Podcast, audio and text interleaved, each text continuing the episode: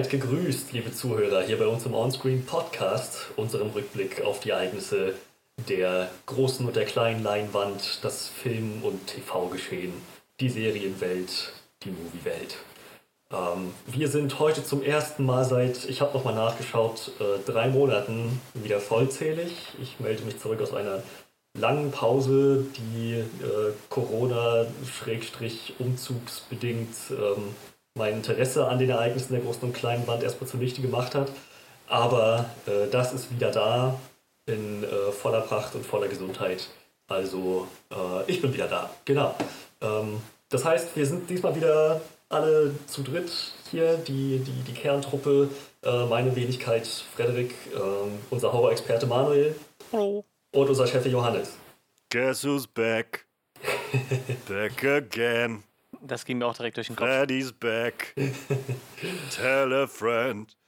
Und dann, jetzt höre ich auf. Ansonsten wären wir wahrscheinlich auch verklagt von. Genau das ging mir äh, direkt Studio. durch den Kopf, als Freddy angekündigt hat, dass er nächste, diese Woche wieder da ist. Dachte ich so, damit müssen wir eigentlich den Podcast starten. Das ist wahrscheinlich so eine unglaublich kreative Art und Weise, die noch nie ein anderer Podcast oder ein auditives ja, Medium gemacht hat. Ist ja nicht so, als wäre das irgendein bekanntes Meme oder so, ne? ähm, ja. Ja, aber dann schätze ich, ähm, ich, ich meine, ihr könnt mich dann an jeder Stelle korrigieren, falls sich in den letzten Monaten was geändert hat an der Struktur, am Ablauf oder an, an, an, an irgendwie unseren Traditionen, an ja. Timecodes oder so. Aber ähm, ich denke, wir beginnen wieder mit Highlights der Woche, Schrägstrich, was so, so Neues im Geschehen ist. Und dann gehen wir jetzt über zu unserer Hauptreview, korrekt? Mittlerweile rezensieren wir Pommes haben wir uns entschieden. Das ist deutlich oh. lohnenswerter. Also ich kann dir sagen, ich hatte eben zu dicke Pommes, also die mag ich nicht so. Und das wow. ist nicht mehr gelogen, das war wirklich so. Ich war echt zu lange weg. Also ohne, ohne Witz, also es hat sich nichts geändert, wie auch. Ich, ich hätte ehrlich gesagt, also ich hatte nicht mehr auf dem Schirm, wann das letzte Mal war und es kommt mir halt nicht vor wie drei Monate, weil einfach dieses Jahr schon wieder so, ich, ich habe noch nicht mal ganz gerafft, dass schon fast Weihnachten ist, wenn ich ehrlich bin. Ähm, aber ich weiß, in den letzten Monaten hatten wir halt einfach ganz häufig, dass wir so von, von Hölzchen auf Stöckchen gekommen sind und irgendwie ja. Äh, für ein Thema in den Highlights auf einmal eine Dreiviertelstunde geredet haben und angefangen mit dem Thema und am Ende irgendwie über, keine Ahnung, irgendwas völlig anderes am anderen Ende der Welt gesprochen haben. Also es, wir, wir sind alle, glaube ich, ganz äh, Corona gezeichnet und auch einfach völlig offen für alles, was passiert im Moment. Ja, es, es kam mir ehrlich gesagt auch nicht vor wie drei Monate, aber äh, WhatsApp, die Gruppe lügt nicht. Anfang September war das letzte Mal, dass ich mit dem Podcast dabei war. Ja, ich, ich, es muss halt, glaube ich, die Woche oder so gewesen sein, als diese ähm, die, die DC-Fandom-Angelegenheit war, weil ich weiß noch, dass wir halt ähm, nicht über, mit dir noch nicht über den Batman-Trailer zum Beispiel gesprochen ja. haben, diese ganze Suicide Squad-Trailer und was da alles war. Und ich glaube, das muss so ungefähr in diesem Rahmen gewesen sein, dass es so gerade nicht gepasst hat. Tja, umso mehr haben wir jetzt äh, heute dafür äh, nachzuholen, so an, an Meilensteinen, an, an Eckpflastern. Ähm, ich würde sagen, wir beginnen damit und dann steigen wir ein in unsere Review zum Film Sound of Metal äh, bei dem Timecode, den ihr in der Beschreibung findet, wenn wir das auch noch so machen? Ja. Mhm. Okay, wunderbar. Ja, dann beginnen wir jetzt mit äh, den Highlights der Woche. Highlights der Woche. Da würde ich jetzt erstmal an euch übergeben, ähm, denn ich bin äh, zugegebenermaßen ein bisschen äh, auf dem Kabel stehen geblieben in den letzten Monaten. Ja, wir kriegen dich bestimmt wieder, äh, wieder auf, auf Trab in den nächsten Wochen und Monaten. Zumal, äh, also ich meine, heute oder diese Woche war jetzt ein bisschen was los, so, aber insgesamt passiert auch eigentlich nicht so viel, habe ich das Gefühl. so mehr so ein, ah, übrigens, das ist schon wieder verschoben worden oder das kommt jetzt doch nicht ins Kino oder so. Wir hatten tatsächlich Wochen, da hatten wir gar keine News, ne? Da haben wir es einfach gelassen, weil einfach nichts Spannendes passiert ist. Also es gibt tatsächlich alles. Aber äh, diesbezüglich hat, hat Freddy sich wahrscheinlich genau die richtige Woche ausgesucht, um zurückzukommen, weil einfach dann doch ein bisschen was passiert ist und so, glaube ich, ein bisschen was passiert ist, was äh, ihn interessieren könnte, relevant sein könnte. Ähm, ich fange jetzt einfach mal an, so sage ich jetzt einfach mal, weil mir brennt das ehrlich gesagt auch so ein bisschen unter den Nägeln. ähm, denn ich weiß gar nicht, ob wir im Podcast schon drüber gesprochen hatten in den letzten Wochen, Monaten. Ich, ich glaube, wir hatten nur mal kurz angerissen, dass damals dieses Gerücht im Raum stand, vor ein paar Wochen, Ähm, das ist auch schon wieder zwei Monate her oder so. Ich habe kein Zeitgefühl. ähm, aber auf jeden Fall gab es halt vor ein paar, paar vor einiger Zeit das Gerücht, dass ähm, also zum einen, genau darüber hatten wir gesprochen, kann ich mich erinnern. Wir hatten darüber gesprochen, dass Jamie Foxx ausgeplappert hat, dass er in dem nächsten Spider-Man-Film als Elektro mhm. dabei ist und waren so ein bisschen, okay, ähm, das ist interessante Wahl, mal gucken, was das bringen wird. Und kurz darauf gab es dann nämlich das Gerücht, dass äh, Andrew Garfield und Tobey Maguire jetzt auch verpflichtet sind, als Spider-Man zurückzukommen und äh, das Ganze dann so ein bisschen Spider-Verse-Dimensionen annehmen würde und so weiter und so fort. Und äh, das war jetzt aber lange Gerücht und so. Und jetzt in der letzten Woche wurde aber doch so einiges.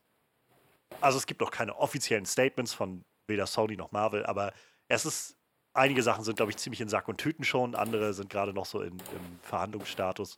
Aber holy shit, also ich kann. Ich meine, es ist, glaube ich, keine, keine Überraschung für Leute, die den Podcast hören, äh, dass gerade Spider-Man so eine Figur ist, die mich einfach unglaublich begeistert und unglaublich kickt und wo ich einfach immer gespannt bin, was sie machen. Und mir gerade auch diese letzten, eigentlich letzten drei Spider-Man-Filme, also äh, Homecoming, Far From Home und Into the Spider-Verse, unglaublich gut gefallen haben. Ähm, und jetzt das zu hören, was jetzt gerade so im Raum steht, lässt mich einfach nur noch so, so richtig giddy werden. So, oh mein Gott, ich bin schon so gespannt darauf. Ähm, denn ja, also was wir an, an Bestätigung haben, ist tatsächlich, dass Andrew Garfield scheinbar verpflichtet worden ist, zurückzukehren als Spider-Man. Ähm, Tobey Maguire scheint noch in den Gesprächen zu sein, aber es deutet sich doch alles sehr darauf hin, dass äh, auch er zurückkehren wird. Denn auch äh, Kirsten Dunst als Mary Jane Watson ist scheinbar verpflichtet zurückzukehren. Was? Jamie Foxx, wie gesagt, ist als Elektro dabei. Letzte Woche kam, und diese, ich kann nicht, ich kann ja, ich kann gar nicht sagen, wie sehr mir das Wasser im Mund zusammenläuft, als ich das äh, läuft, wie ich das höre und als ich das gelesen habe. Alfred Molina kommt zurück als Doc Ock. Das ist oh, ich, großartig. Emma Stone scheint zurückzukommen als Gwen Stacy. Ähm, in, äh, in einer Form, in, hier steht noch in Klammern, sofern ihre Schwangerschaft es zulässt, sie scheint im Moment schwanger zu sein. Und das ist das aktuelle äh, Statement, was quasi aus denselben Kreisen kommt. Es wird im Moment noch so als Gerücht betitelt, weil einfach nichts, ähm, nichts Festes da ist. Aber nichtsdestotrotz, ich glaube, die, die Zeichen stehen dafür sehr gut. Ähm, vor ungefähr ein oder zwei Wochen ist der Netflix-Marvel-Deal ausgelaufen über Daredevil. Wer sich erinnert, als Daredevil abgesetzt wurde vor zwei Jahren, ähm, also Marvel hat die Rechte ja sowieso immer gehabt, aber es gab eine Klausel in diesem Vertrag von Netflix, die gesagt hat, nachdem wir die Serie nicht mehr oder die Figur nicht mehr haben wollen, kann Marvel damit zwei Jahre lang erstmal auf jeden Fall gar nichts machen. Diese zwei Jahre sind jetzt abgelaufen und es ist momentan, ähm, ja, wie gesagt, sehr im Gespräch und vieles deutet darauf hin, dass Charlie Cox als Daredevil auch in diesem Film dabei sein wird.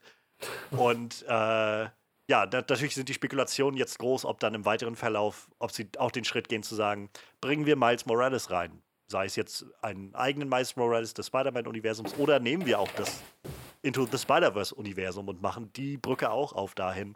Könnte es zu Venom kommen? Könnte es zu Deadpool kommen oder sowas? Also ganz offensichtlich wird Spider-Man 3, wie auch immer dieser dritte Film heißen wird, das Multiversum aufmachen, also so richtig aufstoßen. Wo der letzte Spider-Man-Film noch so damit geliebäugelt hat und so ein bisschen die Idee in den Raum geworfen hat, aber nachher rauskam, dass Quentin Beck ja letztendlich nur dahergeredet hat, wird jetzt doch, glaube ich, ziemlich klar, dass dieser nächste Film spätestens das, die Tür richtig auftritt.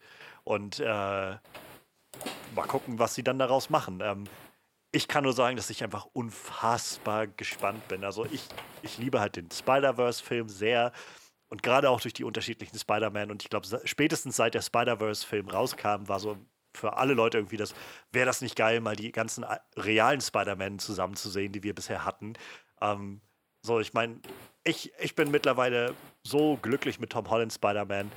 Tobey Maguire Spider-Man ist einfach der, mit dem ich irgendwie aufgewachsen bin und der so einen großen Platz in meinem Herzen hat, als der Spider-Man, der mich irgendwie zu Spider-Man gebracht hat.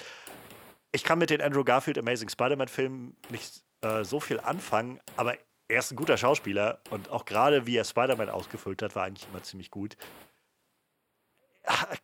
Also Alfred Molina wieder zu sehen, ich kann das wie gesagt gar nicht in Worte fassen, wie großartig ich die Idee finde. Ähm, überhaupt auch vielleicht so einen Blick zu werfen in dieses Tobey Maguire-Universum, was seitdem passiert ist in dieser Welt. Wir haben nie einen Spider-Man 4 bekommen. Diese Welt wurde ja auch nie so wirklich zu Ende gebracht, wenn man. Also diese, die Beziehung auch zwischen ihm und äh, Mary Jane war immer so ein bisschen in der Schwebe noch. Ähm, und wenn wir da noch einen kleinen Blick reinwerfen können, um zu sehen, was daraus geworden ist, wegen mir gerne. Ähm, Charlie Cox als Daredevil, ich, ich bezweifle jetzt, dass seine Rolle groß sein wird, wenn er dabei ist, aber selbst wenn er bloß als Peters Anwalt auftaucht und die Tür erstmal auf ist für Charlie Cox, irgendwie im, im Marvel-Universum jetzt wieder aktiv zu sein, Gott, gerne. Absolut einfach gerne. Also ich weiß nicht, viele Leute haben jetzt erstmal, nachdem so diese Nachricht kam, so zu bedenken gegeben, ja, so viele Figuren und ob das funktionieren kann und so. Und äh, freilich irgendwie so ernst zu nehmen oder legitime Bedenken, aber ich muss auch sagen, ich mache mir da eigentlich gar nicht so viele Sorgen, denn zum einen habe ich bisher in den letzten Jahren nicht viel Probleme damit gehabt, wie man diese großen Ensembles genutzt hat in Marvel-Filmen. Zum anderen waren gerade diese letzten Spider-Man-Filme alle gut und hier ist auch wieder John Watts irgendwie dran beteiligt.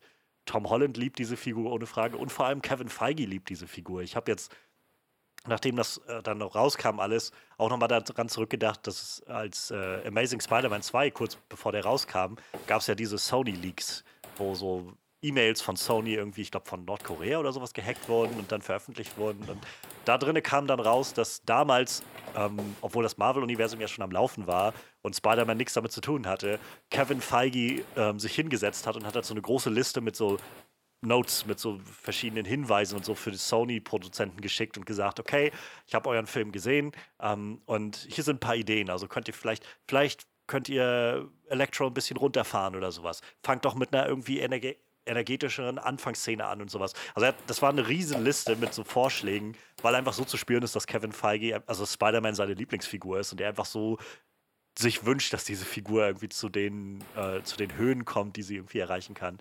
Und das gibt mir halt einfach nur Hoffnung, weil ich glaube, gerade mit Kevin Feige jetzt im Boot, werden die da was richtig, richtig Tolles draus machen. So, ich bin, ich bin richtig, richtig gespannt darauf, auf dieses, diesen Live-Action Spider-Verse-Film und die Vorstellung, dass danach eigentlich wenn sie wollen, können sie jeden anderen Marvel-Film, der irgendwann mal gemacht wurde, mit ins Boot holen zurück und nochmal sich von den X-Men wen rauspicken, den sie haben wollen. Oder von, keine Ahnung, wenn sie Blade zurückbringen wollen in irgendeiner Form, den alten Blade, dann können sie auch das machen oder so. Finde ich, finde ich einfach, also für mich schweben da so viele Möglichkeiten gerade im Raum und das finde ich super. Ja, ich, ich meine mich zu erinnern, dass, wann, wann kam Spider-Verse raus? 2018? 17? Ich glaube 18, 18, ja. 18, ne? Ich meine, dass du da auch schon gesagt hast, ähm, da, also dass, dass, du das gehofft hast und dass auch die, dass auch viele Leute online das angemerkt hatten, dass Sony sich vielleicht vom Erfolg von Spider-Verse ein bisschen was abguckt ähm, und feststellt, hm, vielleicht ähm, ist das auch Potenzial für die Live-Action-Filme und treten da, dann geht die Tür auf. Jetzt scheint ja genau das zu passieren und zwar so richtig, voll im Gang. Ja. Finde ich super. Ähm, ich warte ehrlich gesagt immer noch sehr darauf, dass die Venom damit einbringen. Denn so schön es auch sein wird, äh, Tobey Maguire und, die, all die anderen Spider-Man zu sehen und ähm, all die anderen Charaktere zu sehen, die wir über die letzten, ja, was, was, was sind das, 18 Jahre in Sachen Spider-Man kennengelernt haben. So schön es auch sein wird, das alles wieder zu sehen und im selben Universum zu sehen und interagieren zu sehen. Ähm, mich interessiert sehr, was die für die Zukunft von Venom, Venom geplant haben, weil das ist jetzt der, der neueste Sony Newcomer und er hatte so einen, so, so einen annehmbaren, aber schon ein bisschen holprigen Start. Ähm, so ein Venom oder Spider-Man war ein großer Kritikpunkt. Jetzt, jetzt haben sie ja die Möglichkeit, ähm, da wieder ein paar Möglichkeiten zu eröffnen, ja. äh, ein paar Wege zu eröffnen. Ich hoffe, ich hoffe, das nehmen sie wahr. Ja, also das wäre auf jeden Fall ihre große Gelegenheit, irgendwie Venom. Also, wer weiß, wie lange diese Pläne auch schon im Raum sind. Der zweite Venom-Film ist ja, glaube ich, schon abgedreht. Also der müsste ja der sollte ja, glaube ich, dieses Jahr schon starten, wenn ich mich gar nicht, wenn ich mich jetzt nicht täusche. Ich glaube, der ist jetzt wegen ähm, der Pandemie auf unbestimmte Zeit irgendwie verschoben worden. Aber ähm, wenn, also das, ja, der große Kritikpunkt, also für mich bei Venom war halt auch dieses, also zum einen fand ich den Film einfach sehr so, so mit 2000er von seiner Art her, so ein bisschen zu edgy für meinen Geschmack. Aber davon ab, so dieses, das ist jetzt nett gedacht, aber mir fehlt dann doch irgendwie diese Spider-Man-Connection in dem Ganzen. Und vielleicht können sie die ja so herstellen in irgendeiner Form. Also, ähm, sie haben ja auf jeden Fall die Möglichkeit, weiß ich nicht, wenn sie wirklich wenn das Finale des Films darauf hinauslaufen sollte, dass drei Spider-Man nebeneinander stehen und in den Kampf gehen, dann werden sie wahrscheinlich nicht nur einen Villain haben, sondern eine Reihe. Und vielleicht bauen sie sich jetzt ihre, ihre Sinister Six in diesem Film zusammen. Mhm. Mit Vulture und, äh, weiß ich nicht, dem Elektro von Jamie Foxx und Doc Ock, Alfred Molina und Venom noch dazu oder so. Und warum nicht? Also. Das, das, das wäre ein sehr zu bemitleidender äh, Villain, wenn es wirklich nur einer wäre gegen irgendwie ja. fünf Spider-Man. So, so you see, oh, fuck me. Ja, ich meine, sie haben ja, Scorpion haben sie ja auch schon angeteasert gehabt. Der steht mhm. ja auch noch im Raum. Zum Beispiel. Also, ich bin, also, was mich, was ich halt so faszinierend daran finde, ist, dass wir ja noch vor, vor ein oder zwei Jahren war das ja noch, wo so im Raum stand, dass jetzt Spider-Man wieder zurückgeht zu Sony und die nicht mehr mit Marvel zusammenarbeiten wollen und so und ihr eigenes Ding machen. Und jetzt wirkt das Ganze so ein bisschen auf mich so, als ob sie sich nicht nur dazu geeinigt haben, ähm, weiter miteinander zusammenzuarbeiten, sondern halt wirklich eine ne, ne wirklich große Nummer hier draus zu machen. Also so wirklich ganz viele Dinge zusammenzuführen aus dem MCU und aus, äh, aus den alten Spider-Man-Filmen, aus allem, was Sony so gemacht hat. Ähm, ich meine, Doctor Strange soll ja, war ja sowieso schon gesagt, dass der irgendwie eine Rolle spielen wird in diesem Film mit. Ähm, und äh, also da, da sind so viele verschiedene Möglichkeiten auf einmal offen, dass sie der, was sie in der Zukunft damit machen können. Also und selbst wenn sie sagen, wenn Sony jetzt erstmal sagt, ja, naja, wir machen jetzt erstmal ein paar Spider-Man-Filme nur alleine danach, weil der Deal abgelaufen ist, dann können, kann man immer noch sagen, irgendwann springt, springt er wieder ins Multiversum und kommt wieder zurück oder sowas. Ähm, und ja, gerade so, so diese ganzen Venom-Koordinationen, das alles zu verbinden. Sie haben ja auch ihren Morbius-Film, glaube ich, jetzt noch in Arbeit, obwohl ich da noch nicht so ganz sicher bin, ob ich den wirklich sehen will, aber ähm, die, die, ja, wie gesagt, unendliche Möglichkeiten irgendwie, finde ich weiß nicht, finde ich, find ich großartig. Und Emma Stone auch als Gwen Stacy, wenn die zurückkommt, vielleicht ist es eine Version von, Emma, von Gwen Stacy als Spider-Gwen oder so. Kann ja auch sein. Die, die Möglichkeiten sind unendlich. Weiß ich, ich finde es einfach super. So, ich finde einfach so super, auch einfach die Aussicht, so viele von diesen Schauspielern nochmal zu sehen in diesen Rollen. Selbst Jamie Foxx, den ich jetzt nicht großartig, also ich fand Elektro einfach nicht gut in dem Film, aber Jamie Foxx ist ein guter Schauspieler. Ich könnte mir vorstellen, dass er mit einem anderen Spin und einem anderen Regisseur vielleicht einen interessanteren Elektro draus machen kann, der nicht ganz so seltsamer Incel ist irgendwie. Manuel, du hast noch gar nichts gesagt. Nö, ich dachte, ich lasse euch mal machen. ihr, ihr, habt bestimmt mehr Zeit wie ich. Ja, ich beobachte das auch. Das ist ja fast jeden Tag, dass irgendwas Neues kommt. Irgendwie, äh, ich beobachte das auch so still und heimlich und äh, frag mich, was da noch kommen wird. Jetzt haben sie ja irgendwie noch die Fantastic Four angekündigt, die sind ja auch schon öfter mal mit Spider-Man verknüpft. Also Spider-Man war ja eine Zeit lang ein Fantastic Four-Mitglied. Vielleicht kommen die auch noch rein, wer weiß. Ich, Im Moment ist ja scheinbar alles möglich bei dem Film. Ich, ich bin echt gespannt, was da kommt. Vielleicht äh, kündigen sie irgendwann noch an, dass Sam Raimi auch noch mithilft als Regisseur, als zweiter Regisseur, weil es einfach zu viel wird oder so, wer weiß. Zwölf Spider-Mans, zwei Regisseure, alles ist möglich. Ich, ich, ich bin echt gespannt. Also das mit Alfred Molina hat mich tatsächlich auch ein bisschen äh, umgehauen, als ich das gelesen habe. Aber ich glaube tatsächlich auch, wenn du, wenn, wenn du schon Minimum zwei Spider-Mans ankündigst, dann und sie ja sowieso immer meistens mehr wie einen Willen irgendwie einbauen in irgendeiner ja. Form, dann äh, ist, glaube ich, die Chance, dass, du, dass auf die Sinister Six rausläuft. Äh, ich glaube, die Chance ist relativ groß. Ich, ich, bin mal gespannt. Ich, ich würde mich tatsächlich dann auch über Scorpion freuen, wenn der dann doch mal kommen würde. Ich würde auch gerne irgendwann nochmal einen coolen Rhino sehen, vielleicht. nicht, bitte nicht den Andrew Garfield Rhino, den mochte ich nicht. Der hat es irgendwie versaut. Und äh, ja, wie gesagt, Jamie Foxx. Gucken wir mal, ne? Ich bin den Andrew Garfield Spider-Man-Film nicht ganz so schlecht gesonnen wie du, aber meine, Lieblingsfilme sind das jetzt auch nicht, aber wollen wir mal gucken.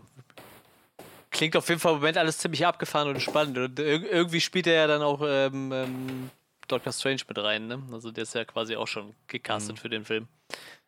Es wird ein bisschen, äh, bisschen interessant, was dabei nachher rauskommt. Multiversum. Ja, vermutlich. Ich glaube, die haben gemerkt, dass das mit dem, mit dem Animationsfilm ziemlich gut geklappt hat. Und jetzt hauen sie das, so richtig auf die Kacke.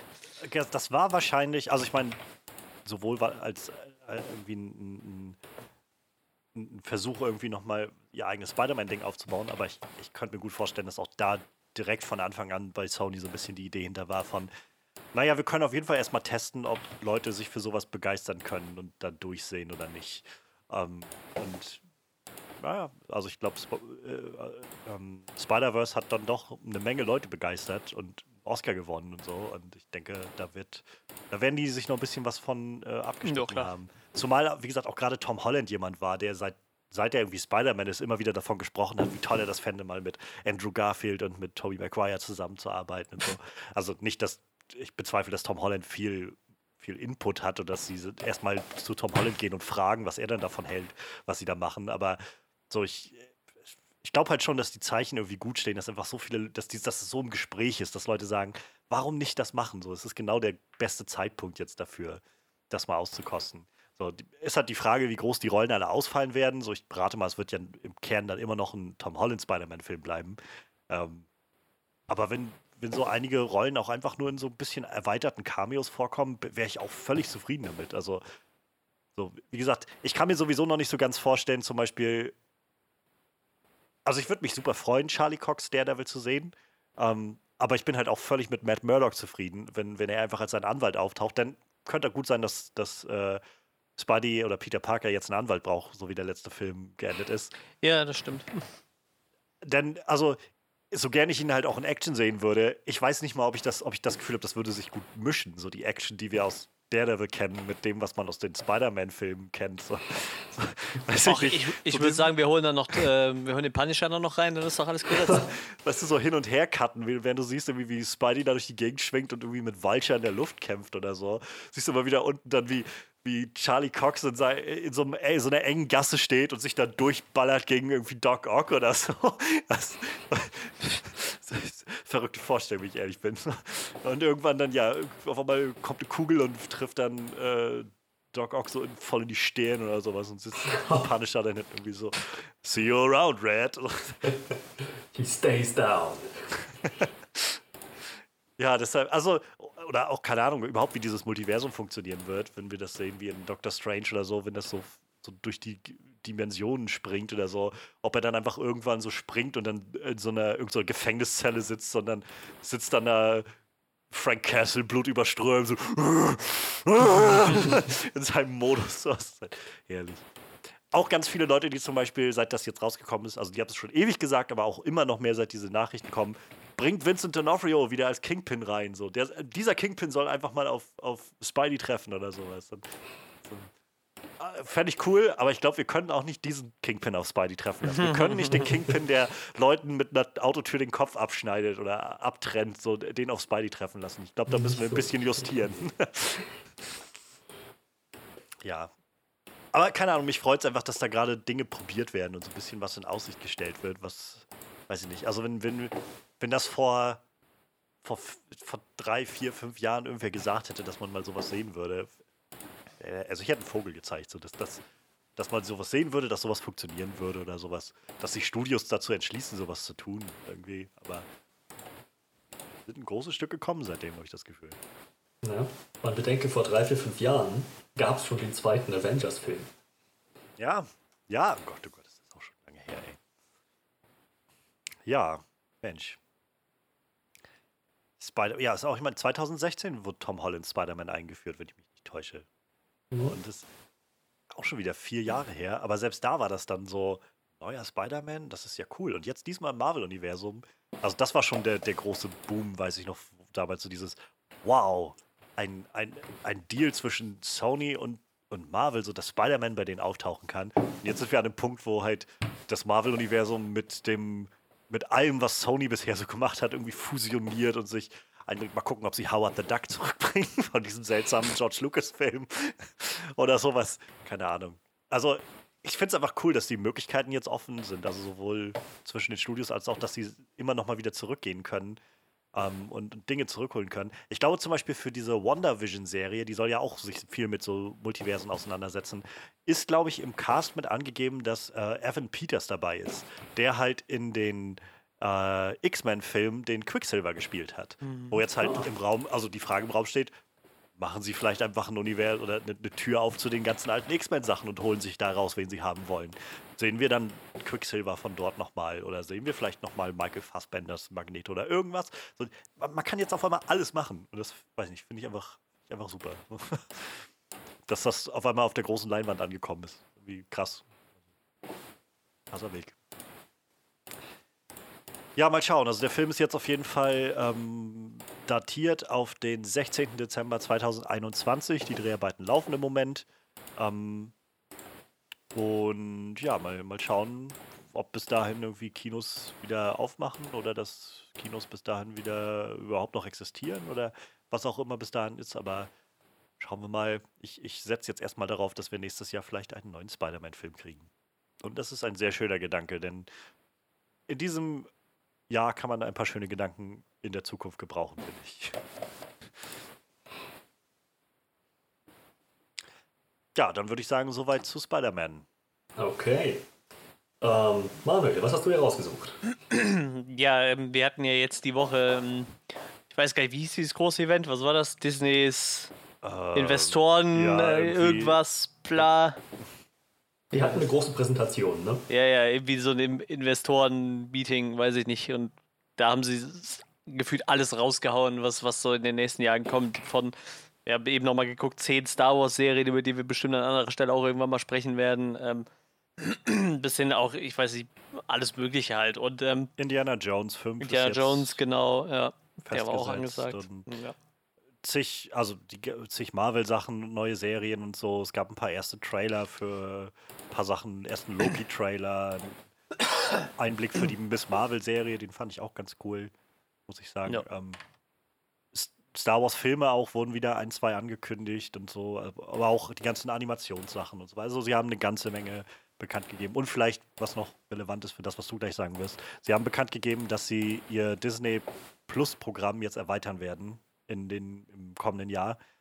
Ähm, und zwar in der Hinsicht dass, es noch eine, eine erwachsene Rubrik sozusagen geben soll, wo halt viele der ganzen Fox-Sachen und so landen sollen, die sie halt auch besitzen. Und äh, Serien und, und Filme, die sie für Hulu produziert haben, die halt nicht in dieses ursprünglich Familien angedachte kindliche Konzept von Disney Plus gepasst haben.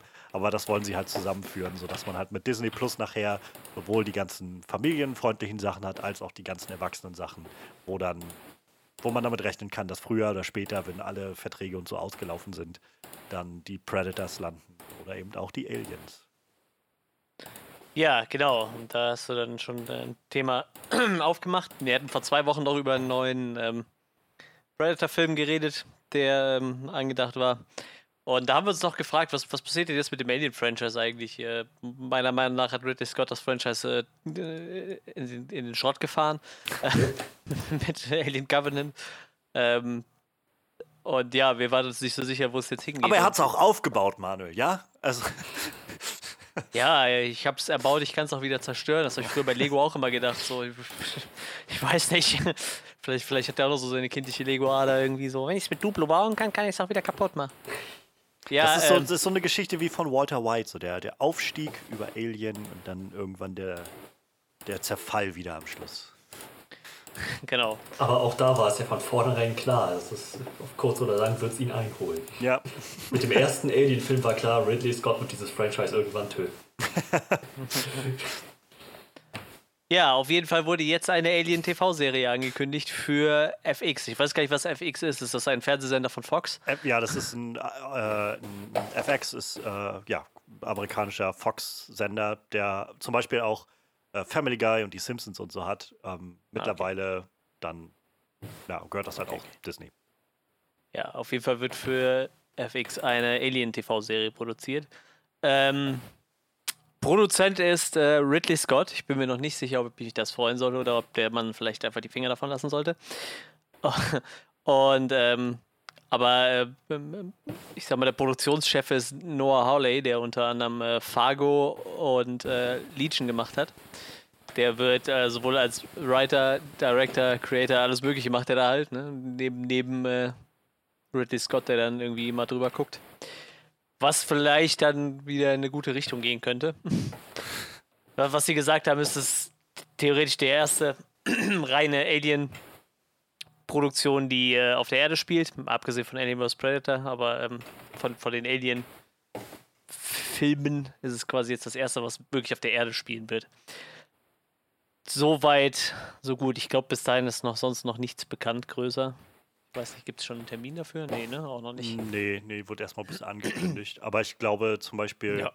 ähm, es ist jetzt nichts, es wurde jetzt nichts gesagt davon, dass man Sigourney Weaver zurückbringt oder die Nostromo Ja, genau. irgendwie äh, eine Rolle spielt. Also kann ja alles sein oder dass es darauf hinausläuft oder was, was auch immer. Ja. Aber weiß nicht. Ich, also ich hätte jetzt das tatsächlich so gedeutet, als wenn sie sowas gehabt hätten, hätten sie es wahrscheinlich angekündigt als so ein und Sigourney Weaver wird zurückkehren als Alden Ripley, so wie das in den letzten Jahren irgendwie immer gemacht wurde, wenn Ja, ja. solche Franchises irgendwie wiedergekommen sind.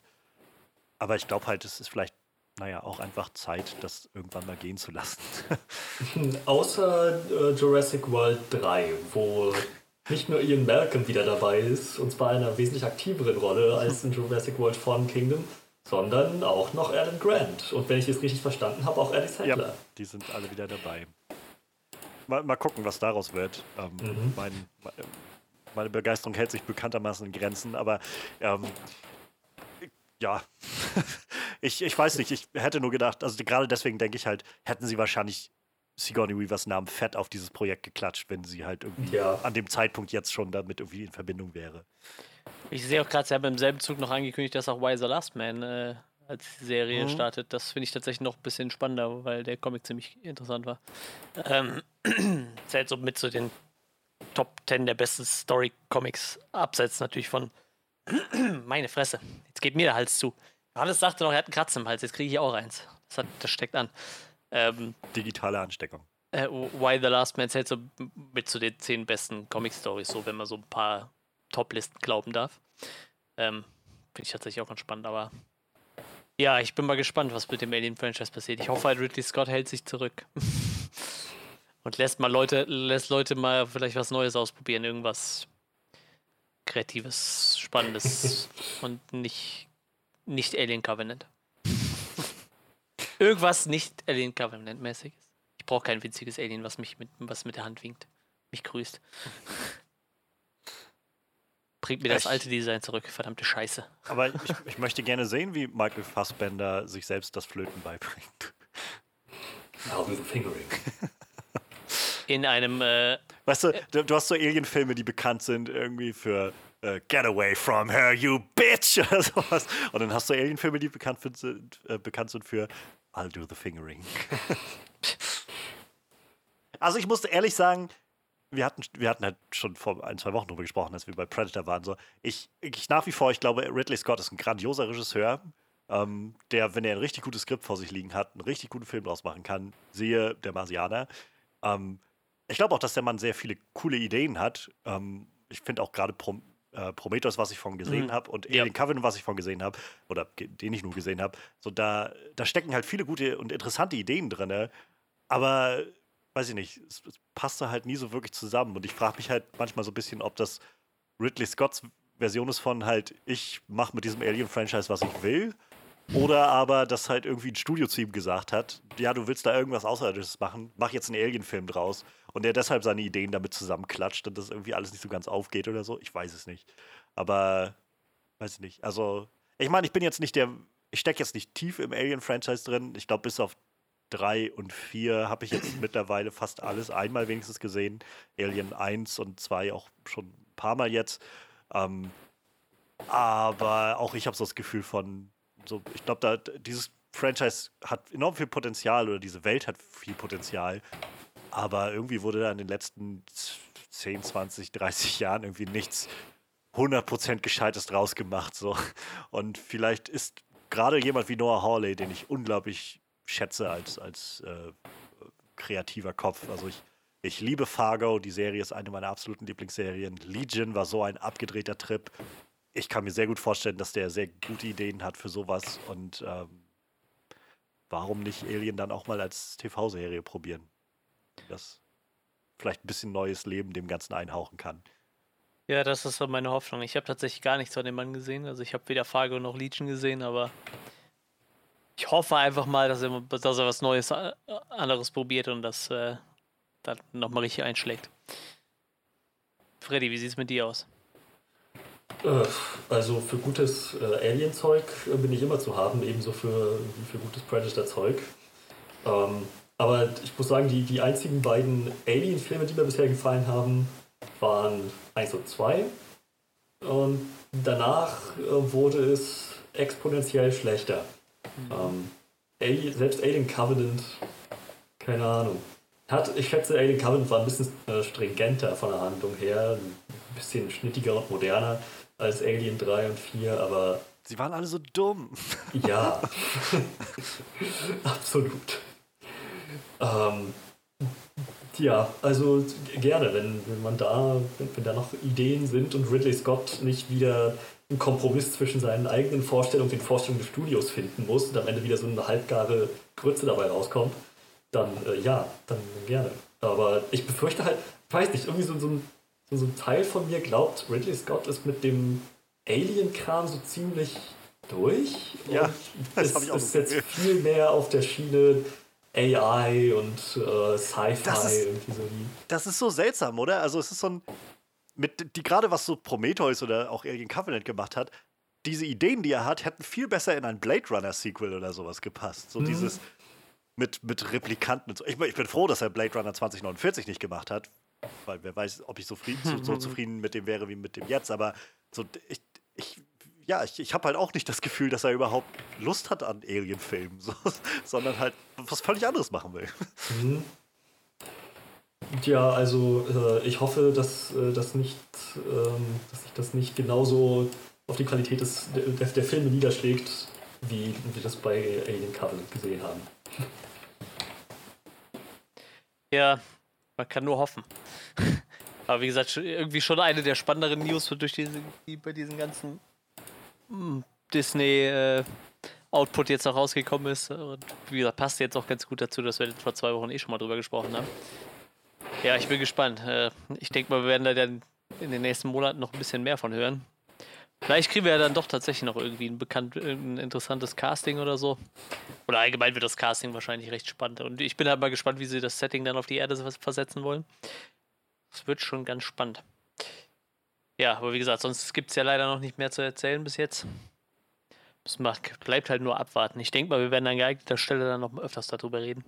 Es ist halt, glaube ich, einfach erstmal schon mh, mm, das, was wir schon spekuliert hatten, so ein bisschen. Auch Disney ist nicht gewillt, einfach auf diesen Sachen jetzt sitzen zu bleiben, die sie da für Milliarden Dollar gekauft haben, ja. sondern wollen halt was draus machen. Und so, so, man kann so viel gute Kritik irgendwie an Disney richten.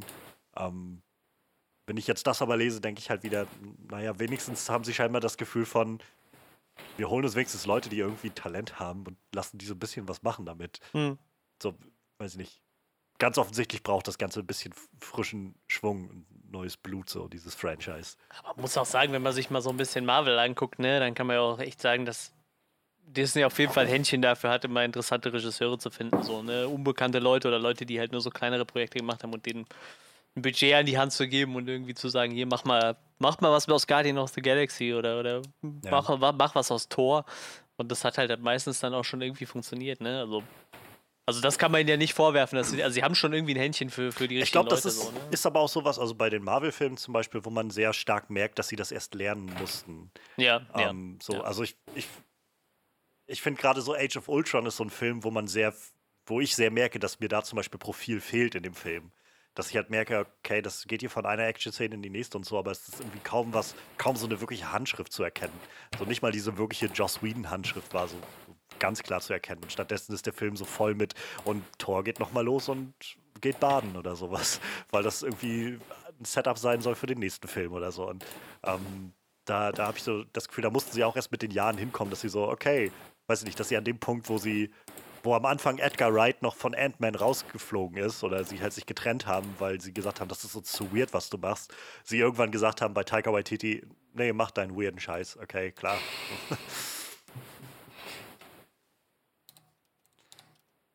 ja, Mensch. Ja. Tja, dann bleiben wir auch dahingehend äh, gespannt. Ähm, ich schätze, mit was Starttermin oder so angeht, hat sich noch niemand geäußert. Nee, nee, bis jetzt noch nicht. Okay. Ja, mal schauen, äh, welche Form das noch in Zukunft annehmen wird. Ja. Ja. Ähm, Dann geht es jetzt darum, dich ein bisschen zu fragen, Freddy. Du hast jetzt drei Monate lang so ein bisschen äh, dich zurückgezogen und so ein bisschen das, das Leben außerhalb von dieser ganzen wilden, wilden Filmwelt genossen. ähm, weil wir da ja alle so unglaublich tief drin stecken. Nein, aber so ein paar Sachen sind ja seitdem irgendwie passiert und rausgekommen und äh, haben sich ergeben. Und ich glaube, es wär, wäre jetzt ganz interessant, einfach mal so kurz so, so eine kleine Stippvisite zu machen und einfach mal zu hören, was du so zu ein, zwei Sachen vielleicht zu sagen hast, die interessant sind. Jedenfalls, ich habe so ein paar Sachen, die mich interessieren. Ähm, sehr gerne. und Manuel vielleicht auch, wenn ihm was einfällt, was wir aus den letzten Wochen und, und so äh, besprochen haben. Und also ich glaube, dass das Größte und Wichtigste gleich mal angesprochen, was wir halt vor äh, ein paar Monaten nämlich verpasst haben. Wie hast du denn den The Batman Trailer aufgenommen? Das war ja, wenn ich es richtig verstanden habe, ähm, zusammengeschnitten aus den 20% des Films, die. Welcher Regisseur war das? Ähm, Matt Reeves macht den Film, genau. Matt Reeves, genau. Den, die Matt Reeves gedreht hatte zu dem Zeitpunkt, ne? Ja, so, so wurde es, glaube ich, gesagt dem Rahmen. Genau. Dass sie Dafür- irgendwas zeigen können für die DC-Fandom äh, Online-Sache, die sie da hatten. Also dafür verdammt gut. Was ich da gesehen habe, hat mir sehr, sehr gut gefallen. Es ist halt so.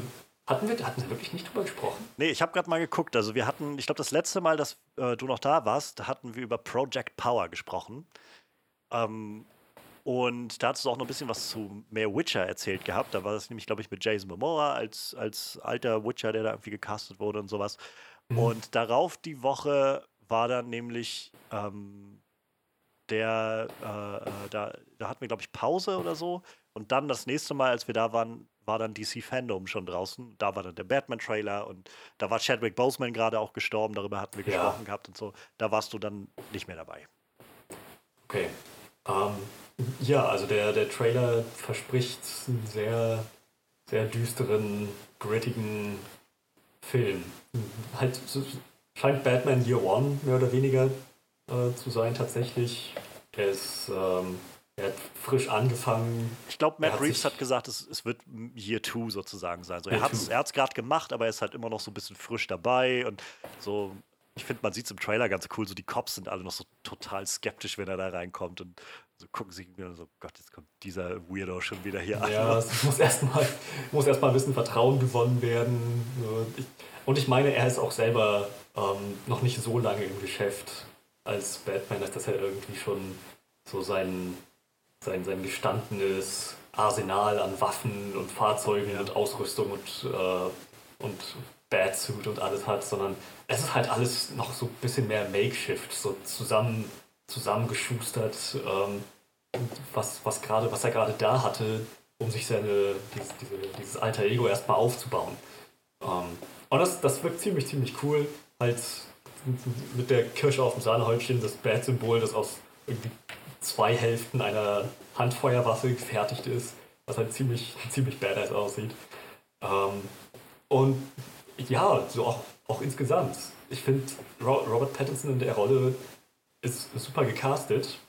Da hatten ja, da waren ja einige sehr skeptisch, aber gerade nach dem Trailer habe ich äh, mitbekommen, dass die Reaktion online ist, dass die Stimmung auch sehr ähnlich war wie mit Ben Affleck damals. So, Ja. oh Mann, ich glaube, der wird doch, ich glaube, der wird das doch ziemlich gut, ziemlich gut reißen. Ähm, und ja, das, ich meine, das Highlight dieses Trailers war ja die, die Kampfszene mit Batman gegen irgendwie zwölf, zwölf Ganoven, wo er dann vorher dieses I am Vengeance raus. Ich glaube, das ist die einzige Line, die er im Trailer hat. ne? Ja, ich, ich glaube ja. Ähm, aber man kauft ihm das absolut ab. Herrlicher Trailer. Äh, noch herrlicher fand ich die Reaktionen online. So, cooler Trailer, aber es ist dann irgendwie so ein Meme geworden, diese Szene, äh, wo Batman auf den, gerade auf diesen einen, diesen einen Ganoven da richtig so losgeht sich da ihm abreagiert. Dass halt Leute gemacht haben, okay, ähm, er ist jetzt nicht so mörderisch wie Ben Afflecks Batman, aber der, der ist definitiv, äh, mit, mit dem sollte man sich wirklich nicht anlegen. Der, der, der macht kurzen Prozess. So. Von den K- Kriminellen da steht, ich habe eine Regel. Puh, haben wir Glück gehabt, wa? Wenn dein Hirn tot ist, ist es okay, solange dein Körper noch lebt. Oh. Ja, das ist, äh, vor allem, der Typ ist halt schon am Boden und er bückt sich nochmal runter und haut nochmal fünfmal drauf. So. Ist Ja, eben, deshalb. So, der, der Typ hat garantiert an irgendwelchen Hirnschaden erlitten. Langfristig. Der ist, äh, der ist Gemüse. Aber solange er noch lebt, ist es okay. Ich muss sagen, für mich war so ein Highlight von dem Trailer mit, ähm, also so eine Kleinigkeit, die ich einfach unglaublich abfeiere, dass er den Eyeliner hat. So den, die, Ja. Das, das ist so eine Sache, auf die so oft hingewiesen wurde in den letzten Jahren, wo die alle Filmemacher bisher sich so geschämt haben dafür, irgendwie, dass Batman ganz offensichtlich irgendwie diesen schwarzen Eyeliner und so da drunter trägt, so Lidschatten, wie auch immer man das nennt, ähm, unter seiner Maske tragen muss, weil wir sehen es ja immer durch die Maske, aber wenn er sie dann abnimmt oder so unterwegs ist, dann hat er es nicht mehr drauf. Wir sehen nie, wie er das aufträgt oder so. Und in dem Trailer sieht man genau einmal so da, wie er steht und seine Augen einmal so diesen schwarzen Anstrich haben. Das fand ich irgendwie sehr nett. Und ich muss sagen, ich finde es irgendwie ziemlich nett, dass das Ganze so ein bisschen. Wir hatten damals, glaube ich, drüber gesprochen, also Manuel, du und ich, dass es so nicht ganz so geerdet wirkt wie, sag ich mal, die Dark Knight-Filme. Es wirkt halt schon düster und halt ziemlich gritty so, aber es wirkt nicht ganz so, das ist jetzt real, sondern die Welt, also dieses Gotham, was wir sehen, wirkt halt schon so ein bisschen. Es wirkt halt nicht wie New York oder Chicago oder sowas, sondern so eine eigene Gotham-Welt irgendwie. Ja. Und überhaupt diese Gangster unterwegs zu sehen, so auch den Penguin sieht man kurz, Colin Farrell in dieser Rolle. Ich bin so gespannt, was, wie der, also was der gemacht hat mit seinem Körper, so wie der da drin aussieht, in diesen paar Shots, die man da sieht. Ähm, und alles wirkt einfach so ganz leicht erhöht, so über, so dass man das Gefühl hat von, ja, schon, also ich krieg so das Gefühl von, es ist halt schon, schon irgendwo ne, ein Comic, der hier zum Leben erwacht, aber eben auf eine ziemlich derbe Art und Weise. Absolut. Ähm, das mit dem Eyeliner ist ein, ein ziemlich, ziemlich guter Punkt. Ähm, ich habe, wenn, wenn man nämlich gerade mal mit, mit, dem, mit Hinblick auf den Eyeliner die, die Dark Knight Trilogie sich nochmal anschaut, meinetwegen auch die, die Zack Snyder Filme. So, jedes Mal, wenn Batman die Maske abnimmt, wird irgendwie, in Batman Begins äh, gibt es doch die Szene, wo er Rachel da auf, äh, in der Bathöhle, sie ist bewusstlos und er sie da auf den Tisch ablegt, nachdem er das Anti, das, das Gegengift verabreicht hat. Und dann sieht man halt, wie er seine Maske abnimmt. Und genau in dem Moment, wo er sie abstreift, switcht der Shot so Ja. zu 20 Meter Kamera hinter ihm. Nur sein Rücken wird gesehen und halt sein Hinterkopf. Ähm, seine Augen nicht. Und ansonsten sieht man halt einfach nicht, dass Batman die Maske jemals auf die Weise abnimmt. So, sonst ist es einfach nur zack, oh, jetzt hat er seinen Anzug nicht mehr an, jetzt ist er Bruce Wayne. Jetzt können wir auch, jetzt müssen wir uns über den Eyeliner keine Gedanken mehr machen. Ich glaube, es ist ein tougher Job, also erstmal eine, Entscheidung zu treffen, dahingehend zu sagen, nee, wir müssen da jetzt schon konsequent sein. Und dann auch das noch hinzukriegen, dass es trotzdem nicht lächerlich aussieht. ja. Es sah halt, keine Ahnung, irgendwie die, die Kombination, wie die Maske gemacht war und halt wie Robert Pattinson ähm, Diesen Blick sowas auch da hat, so, rüberbringt, ja. sein, sein Gesicht, hat das irgendwie trotzdem noch, das funktioniert trotzdem, auch mit dem Eyeliner. Es sieht nicht lächerlich aus. Definitiv. Also das, das Beste, oder ich glaube, ich, was mir dann immer einfällt als erstes mit dem Eyeliner, ist halt aus äh, Batman Returns die Szene, ähm, wo halt er und Catwoman sich gegenüberstehen ge am Ende des Films und Tim Burton halt einfach ganz offensichtlich das nicht machen wollte ähm, mit, dem, mit dem Eyeliner, aber auch nicht sich gescheut hat, das irgendwie um darum herum zu schneiden, sondern dann siehst du einfach immer dieses äh, Shot, Reverse-Shot von den beiden Gesichtern von denen, wie sie sich gegenüberstehen. Und irgendwann siehst du halt sein, sein Gesicht, Batman-Maske und du erkennst den Eyeliner. Shot von Catwomans Gesicht, Shot zurück zu ihm, wie er die Maske greift und sich vom Kopf reißt und dann hat er keinen mehr drunter. So, das ist so, okay, ja, ganz offensichtlich. Äh, äh, Interessant, dass das Tim Burton zu, zu lächerlich war. So. Oder zu nicht, weiß ich- Dynamit am Bauch äh, des glatzköpfigen Riesenhühn. Nee. ja, oder, oder halt, weiß ich nicht, so gerade sowas hätte ich gedacht, so, so die, diese Tim Burton-Filme triefen halt von Goth und, und Drag irgendwie so. Da, da hätte irgendwie sowas auch sehr gut reingepasst, aber wer weiß. Vielleicht hat auch Warner Brothers damals gesagt, nee, das kannst du nicht machen, irgendwie das, mit, mit, mit Batman oder so, wer weiß. Aber ja, schön, dass sie es jetzt mal machen so, und, und äh, dass wir Robert Pattinson da sehen. Ich hoffe halt einfach nur, dass wir nicht schon wieder sehen, wie Martha Wayne äh, erschossen wird. So, das Ja. das brauche ich nicht nochmal sehen. Ja. Gehört doch einfach dazu.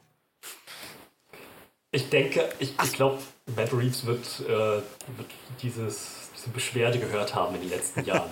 Ich meine, se- seit, ähm, seit Batman wie Superman hören wir doch jetzt schon immer wieder, Ja. wir haben oft genug gesehen, wie die Perlen von Marthas Halskette auf den Boden aufschlagen und in eine Blutlache fallen oder so. Es reicht. Ja. ähm, ich glaube, eine, eine Sache noch aus dem Trailer, ähm, der Riddler als, als Villain. Oder also es wird ja ein Villain angeteasert und es wird so relativ danach gehintet, dass das der Riddler sein wird, mit so Rätseln und der. Also da, das finde ich halt noch sehr spannend als jemand, der jetzt nicht so mega tief in dem Batman-Mythos drin steckt. Ich halt, ich habe halt keine konkrete Vorstellung eigentlich, was der Riddler macht, außer irgendwelche Rätsel zu stellen. So, ich kenne halt noch Jim Carreys Riddler, aber diese diese Batman-Filme sind halt auch alles sehr, sehr abgedreht und überdreht. So, und, und davon ab habe ich keine große Vorstellung, was, was das Verbrechen des Riddlers oder so. Und hier zu sehen, dass diese Inkarnation scheinbar so ein Seven-Style-Killer ist, der irgendwie durch die Gegend rennt. Allein der Anfang dieses Trailers, wie er irgendwie einem Typen das Gesicht zu tape mit Panzertape und so. Ähm, und der dann irgendwie, ja, so Seven-Style irgendwelche Rätsel aufstellt für Batman und die, die äh, Gotham PD, finde ich einfach unglaublich interessant, unglaublich interessante Herangehensweise. Ja, ähm, also der Jim Carrey Batman ist, glaube ich, auch sehr weit entfernt von dem, was die Comics, ähm, gerade seit den 90ern, so seit dem, äh, seit den düstereren, äh, der düstereren Wiedergeburt Batmans so anstreben. Ähm, es gibt halt noch den, den, den, den Arkham Videogame äh, Riddler, der halt wirklich ein Psycho ist, der halt einfach Probleme damit hat, dass er sich selbst verherrlicht, ähm, dass er irgendwie eine Zwangsstörung hat, gepaart mit äh, irgendeiner Kreuzfeld-Jakob-Krankheit oder so, halt, so der, der einfach das nicht anders kann, als zu jedem Zeitpunkt seines Lebens, jede Sekunde des Tages, nach Wegen zu suchen, seine Überlegenheit, seine geistige Überlegenheit allen zu beweisen und halt dementsprechend auch ziemlich wahnhaft wird, wenn er dann mal so jemanden hat wie Batman, den die Stirn bietet. Ähm, und naja, dann gibt es halt, ich glaube, in, in, Batman Hush hat Riddler auch eine Rolle gespielt im Comic. Weißt, hast du den gelesen, Mann? Nee, tatsächlich nicht.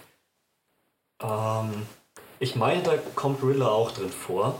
Ähm, ich google das mal, bevor ich jetzt hier Quatsch erzähle. Also der Gotham Riddler ähm, deckt sich ungefähr dann mit dem, mit dem Arkham aus den Arkham Games. Nur als, als jüngere Version.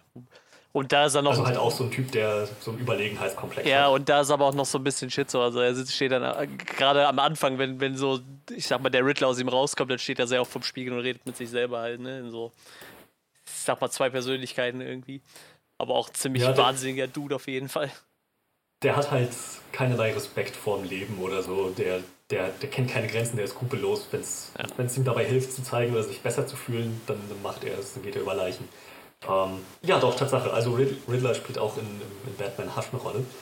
Ähm, und ich, ich glaube, in, in die Richtung wird es eher gehen. Dass der halt so völlig off the leaf ist und so, so dass das jetzt sein Masterplan ist, um, ähm, um der Welt zu beweisen, wie, wie unaufhaltsam er als Killer ist und wie, wie nichts bedeutend so ein selbsternannter Rächer sein könnte.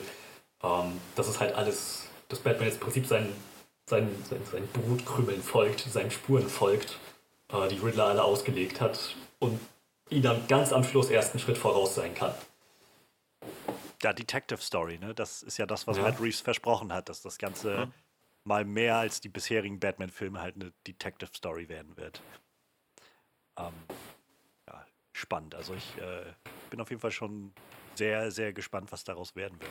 Und der soll ja dann 2022 kommen ich bin halt gespannt, was dann wird, an welchem Punkt wir dann sind, ob Warner dann immer noch dabei ist, ihre Sachen zeitgleich auf HBO Max rauszubringen oder ob sie dann sagen, nee, gut, Batman müssen wir doch einfach nur ins Kino schicken oder so. Mal schauen, was die nächsten Monate und was das nächste Jahr dann so bringt, aber hm. wäre schade, den irgendwie nur noch auf, auf, auf der kleinen Leinwand sehen zu können oder ähm, weiß ich nicht, wenn einfach gar nicht mehr genug Kinos da wären oder so dass man ja. den auch mal im Kino sehen könnte. Weil das sieht schon sehr cineastisch alles aus. Eine der letzten Sachen, die ich bei meinem Auszug aus Rostock gesehen habe, war das ähm, dieses, dieses Theater am Doberaner Platz, wo das äh, Schild hing aufgrund der aktuellen Situation. Äh, bleiben wir bis voraussichtlich August 2021 geschlossen und hoffen, dass wir dann wieder für sie da sind oder so. Ey, fuck. Ja. Traurig. Ja, das, ja, die Situation ist schon echt heavy, gerade, glaube ich, für die ganzen Kunstbetriebe überall. Also ich weiß gar nicht, ich glaube, ähm, Dieter Hallervons äh, Kabaretttheater in Berlin war das, was auch irgendwie vor ein, zwei Monaten halt dicht gemacht hat. Also dicht machen musste auf, auf Dauer jetzt halt, weil das war's. So. Und äh, ich, ich habe auch gesehen, es gibt bei Twitter so ein paar ähm, deutsche Accounts, die ähm, so ein bisschen News über die Kinos und so bringen. Und da was die irgendwie in den letzten Monaten immer mal wieder hatten, dann so, und diese langjährigen Kinos aus großen Städten haben jetzt alle dicht gemacht auf ewig, weil die nicht mehr weitermachen können. So in Berlin schon wieder wie fünf neue, die alle dicht gemacht haben oder so. Und so, ja, das ist unfassbar traurig irgendwie, sich das an, mit ansehen zu müssen. Und ähm, umso mehr denke ich dann immer so hier, zum Beispiel in Rostock, so, wo jetzt auch einfach nicht viel ist. So, ich meine, ich habe jetzt nichts gehört, keine Ahnung, aber ja, wenn jetzt hier erstmal irgendwie die Cine-Stars zumachen so langsam, was soll denn hier noch kommen? Also, wo, wo soll man Mhm. denn noch hin zum Kino gucken? Also, dann musst du halt durchs halbe Bundesland fahren. Naja. Tja. Manuel, hast du noch was, was du Freddy äh, präsentieren möchtest, was wir, was wir so hatten in den letzten Monaten? Ja, wir sollten vielleicht noch über Predator reden. Ich glaube, das ist für Freddy wahrscheinlich auch noch interessant. Äh, da war Oh, ein neuer Film angekündigt. Ich muss gerade erst noch mal gucken. Da hätte ich selber noch ein paar, äh, paar News auf den Zettel kriege hier.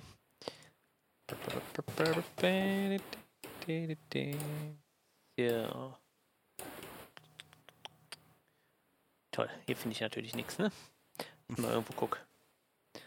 Ich weiß nämlich Möchtest schon du einen Link haben? ja, dann schick mir lieber nochmal einen Link, weil ich weiß nämlich gerade aus dem Kopf einfach gar nichts mehr darüber. Ich habe jetzt einfach mal den, den erstbesten hier rausgepickt. ja, okay. Nehmen wir den.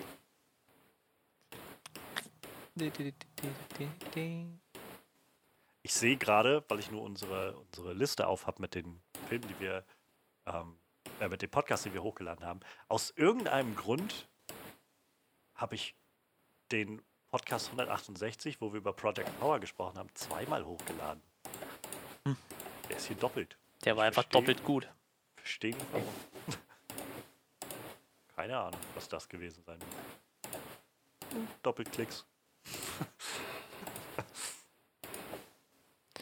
So, also ja, ähm, es ist ein, äh, neuer Predator angekündigt, der auch ähm, kein Sequel zu Predator Upgrade wird. Ähm, Dan, Dan. Dan Trachtenberg wird der Regisseur sein, ne? Das habe ich noch richtig im Kopf. Das steht Genau. ja auch so, ne? Der äh, hatte ja un unter anderem Ten Cloverfield Lane gemacht, ne? Das war der gute Mann. Genau. Äh, so, finde ich hier noch irgendwelche coolen News, die ich hier sonst dazu geben kann. Also das war der, das, was wir auch besprochen hatten, als wir Ja, damals genau. drüber gesprochen haben. Und seitdem ist halt nochmal rumgekommen, ähm, das steht, glaube ich, in dem Artikel drin, den du jetzt hast, dass äh, zum einen sollte das noch gar nicht äh, bekannt werden, als das rauskam, denn Ah, ich- Trachtenberg ja, ja, hatte ich sich danach das, äh, auf Twitter geäußert und meinte halt, das sollte eigentlich eine Überraschung werden. Also ich denke mal so ähnlich wie mit 10 Cloverfield Lane, wo ja auch erst ein, zwei Monate, so mit dem ersten Trailer irgendwie kam, übrigens ein neuer Cloverfield-Film. So rate ich mal, sollte das so auch werden. Ähm, denn er meinte halt, also ist ein bisschen enttäuscht davon, es macht ein bisschen traurig, dass diese Überraschung jetzt äh, kaputt ist. Denn scheinbar, so wie er sagt, arbeitet er seit fast vier Jahren schon an diesem Projekt. Ähm, und darüber haben sich dann jetzt Leute zusammen konstruiert. Also ähm, seit vier Jahren muss er daran arbeiten und dann kam raus, dass es halt vor fast einem Jahr die Nachricht gab, dass äh, Dan Trachtenberg für äh, Disney Fox an einem Film arbeitet mit dem Titel Skulls. Und in dem Film soll es wohl um eine Frau aus dem Stamm der Comanchen gehen, ähm, die halt in so eine Kriegerrolle reingeht. Und mittlerweile deutet halt doch eine Menge darauf hin, dass das halt der, der Deckname war und halt dieser neue Predator-Film dann quasi sich mit amerikanischen Ureinwohnern in irgendeiner Form auseinandersetzen wird. Ähm, Und ein Predator wahrscheinlich in dieser Zeit dann landet. Ja, irgendwie so, das steht hier auch A- AVP Galaxy, das scheint mir für Alien vs. Predator zu stehen. hat das, hat Ah, das ja. quasi auch nochmal so äh, du- durch ein paar eigene Quellen ergänzt, also dass Predator 5 wohl in der Vergangenheit spielen wird und sich um die Ureinwohner Amerikas dreht. Was ja dann mit, äh, mit diesem Skulls-Film äh, übereinstimmt. Ja, ähm, jetzt zu dir, Freddy. Klingt äh, nach einem interessanten Konzept. Ähm, ich meine, die Predators sind ja ganz offensichtlich eine sehr weit entwickelte Alien-Rasse, die sicherlich schon seit Jahrhunderten, wenn nicht sogar Jahrtausenden auf dem technologischen Stand war, äh, das All zu bereisen. Also ja, ähm, kann ich mir definitiv vorstellen, ähm, dass, dass das als Konzept, dass es als Prämisse schon einen gewissen Sinn macht. Ähm, ich frage mich halt nur, wie wie, die, wie, wie, wie die Ureinwohner sich gegen das Vieh wehren wollen. Das macht es doch Ähm. spannend, finde ich. Äh, sicher, sicher. Ich denke mal, ich meine, wenn es vor 1984 spielt, wovon ich sehr ausgehe. Also ähm, hier steht, es soll vor der europäischen Besiedlung stattfinden. Okay, gut. Ähm, aber dann, dann ist die Predator-Technologie wohl noch nicht so weit, ähm, dass, die, dass das mit dem das Wärmebildsystem nicht ausgetrickst werden könnte, so wie Ani das gemacht hat. Ähm, aber wer weiß, vielleicht überlegen die sich ja auch was ganz Neues. Denn irgendwie, keine Ahnung, äh, ich habe das Gefühl, jedes Mal, wenn der Predator besiegt wird, sie haben es irgendwie so zu ihrem Ding gemacht. Äh, sie lernen jedes Mal dazu und Ähm, wenn, wenn sie besiegt werden, ist es eine ganz große Schande für sie und sie, sie machen das als Sport und jedes Mal, wenn sie zurückkommen, ist ihre Technologie besser. Ähm, wenn, das, wenn das so stimmt und die demselben Prinzip folgen wie mit Predator und danach später Predators, ähm, dann ist das so ein bisschen wie mit Doomsday. Jetzt müssen die halt immer neue Wege finden, wie, ja. wie der Predator, wie, wie so irgendwie einen letzten Akt oder ein spannendes Finale hinkriegen, ohne dass man sagt, okay, aber das habe ich in den anderen beiden Filmen schon gesehen. Ja. Auf jeden Fall. Ich meine, da ist auf jeden Fall eine, eine große Herausforderung drin. Ähm, aber ich habe das Gefühl, gerade so, also wir hatten halt, als wir darüber gesprochen hatten, vor zwei Wochen, glaube ich, war das, ähm, war, glaube ich, so schnell der Stand, den Manuel und ich hatten, so ein, boah, eigentlich sind wir völlig Predator ausgebrannt, so nach dem letzten Film. Aber das klingt doch interessant, gerade halt mit Dan Trachtenberg als der, der 10 Cloverfield Lane gemacht hat. So ein Film, den ich einfach unglaublich abfeier, immer noch. Also ich, äh, ist eine der, eine so eine typische Film, äh, die sich mir echt eingebrannt hat, 10 Cloverfield Lane, weil das so ein intensiver Film ist. Und wenn der so eine Intensität irgendwie in dieses Predator-Franchise zurückbringen kann, ähm, dann, also wegen meiner gerne, ähm, ich musste halt dran denken, wo ich jetzt diese, diese Setting gelesen habe mit den amerikanischen Ureinwohnern.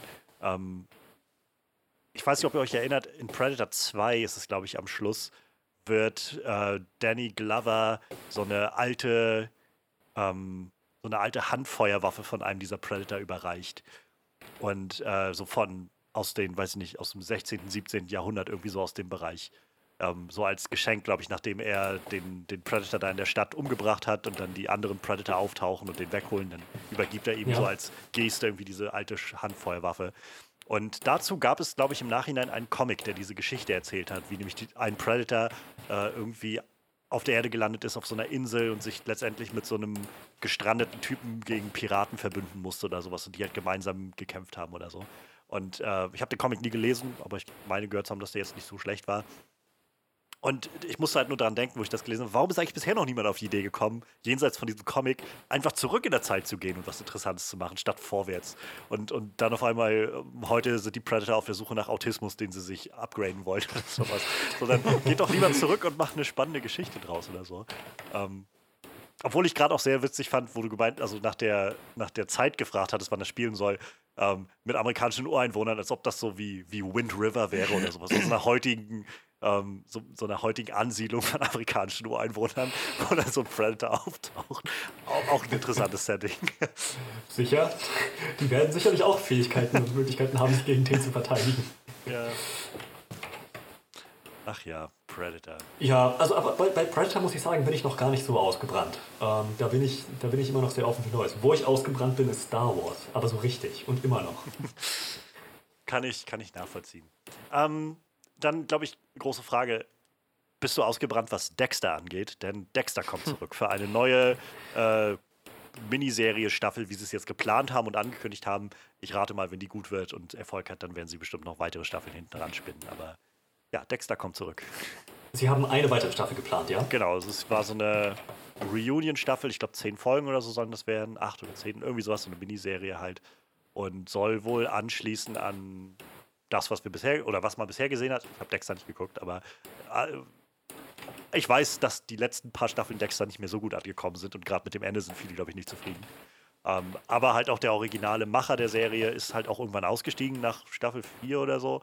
Und ja. äh, der kommt jetzt aber wohl zurück und macht jetzt quasi diese Dexter, weiß ich gar nicht, wie sie jetzt heißt, die neue Staffel, Dexter Re Returns oder so. Ja, also Dexter ist eine meiner Lieblingsserien äh, aller Zeiten. Ähm, ist auf jeden Fall in den Top 10. Ähm, die Prämisse war super cool. Zu dem Zeitpunkt, ähm, glaube ich auch, hatte, hatte zu dem Zeitpunkt auch, glaube ich, keinen kein Vorgänger, was ziemlich frisches und Neues. Ähm, dass man halt so, so, so ein Anti-Helden-Killer, die Perspektive des Killers quasi zu der des Hauptcharakters und des mehr oder weniger Helden macht. Ähm, und Michael C. Hall in der Rolle ist einfach großartig. Das ist generell ein großartiger Schauspieler, aber als Dexter brilliert der einfach. Ähm, jetzt, wo du es gesagt hast, nach Staffel 4, ähm, das deckt sich auch ungefähr mit dem ähm, qualitativen Abfall äh, der, der, der Serie. Nach Staffel 4 will ich nicht sagen, dass es irgendwie schlecht wurde oder, oder unwatchable oder so. Es wurde einfach ein bisschen zäh und vielleicht ein kleines bisschen langweilig.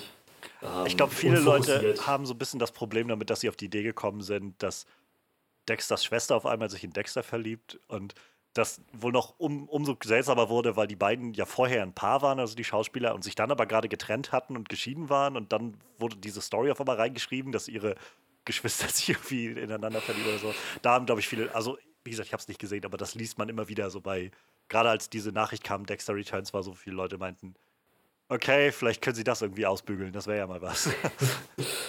ja, vielleicht können sie es Redcon oder einfach einen Zeitsprung machen und sagen, wir sind jetzt deutlich in der Zukunft, alles ist längst in der Vergangenheit, was da passiert ist.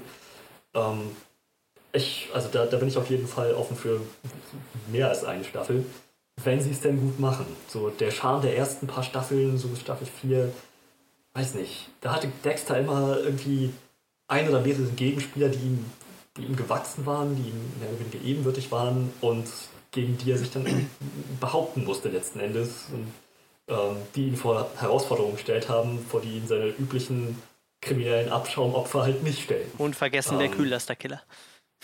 Der Kühllasterkiller war gleich Staffel 1, genau. ähm, halt das, und, und auch halt ein Teil des, des Charmes war auch, dass Dexter irgendwie dieses sein, sein, sein, sein Killerleben nicht nur vor der Polizei verbergen muss, sondern halt noch selber für die Polizei arbeitet, was es deutlich erschwert. Ähm, und dass er noch irgendwie versuchen muss, sein Familienleben auszubalancieren, was nicht nur dadurch getrübt wird, dass er eben sein, seine Killermachenschaften hat, sondern halt, dass er auch emotional ein bisschen anders tickt als die meisten Menschen. Ähm, das, keine Ahnung, das, ich, das, das, das hat die, die Serie alles irgendwann so ein bisschen aus den Augen verloren. Das fand ich, fand ich ein bisschen schade. Ich glaube, das hat dann dazu beigetragen, dass ich die letzte Staffel nur irgendwie zu einem Drittel oder zur Hälfte maximal gesehen habe. Ähm, ich, ich, bin also sehr, sehr gespannt, was die da, was die jetzt noch zu erzählen haben. Ich, ich freue mich sehr auf Michael C. Hall als Dexter, wie gesagt, der ist, der ist großartig. Er hat auch mal Batman gesprochen in einem der animierten Filme, was ich noch cooler fand. Ich finde find ich witzig insofern, weil ich äh, weiß, als, als es um Dexter, um diese Return ging der Serie, äh, wurde, hatten in einem Podcast, den ich, äh, den ich halt viel höre, haben die da auch drüber gesprochen gehabt und hatten dann drüber gesprochen, dass beide halt den Schluss nicht mehr mitgesehen hatten äh, beide Hosts der Serie, weil sie halt dann irgendwann abgesprungen waren. Mhm. Aber meinten halt so, der eine meinte halt, ähm, ich habe halt Dexter damals angefangen zu gucken, weil du mir gesagt hast, Alter, guck dir mal Dexter an, das ist wie Batman, aber wenn Batman ein Serienmörder wäre. ja, so schließen sich alle Kreise. Dexter war mal Batman, ich meine, cooler wird's nicht. naja, jetzt kommt er zurück und wird wahrscheinlich wieder Dextern Ach, du hast, du hast also das Finale quasi gar nicht gesehen von dieser Serie? Von Dexter? Nee, habe ich nicht. Ja, hast eigentlich auch nichts verpasst.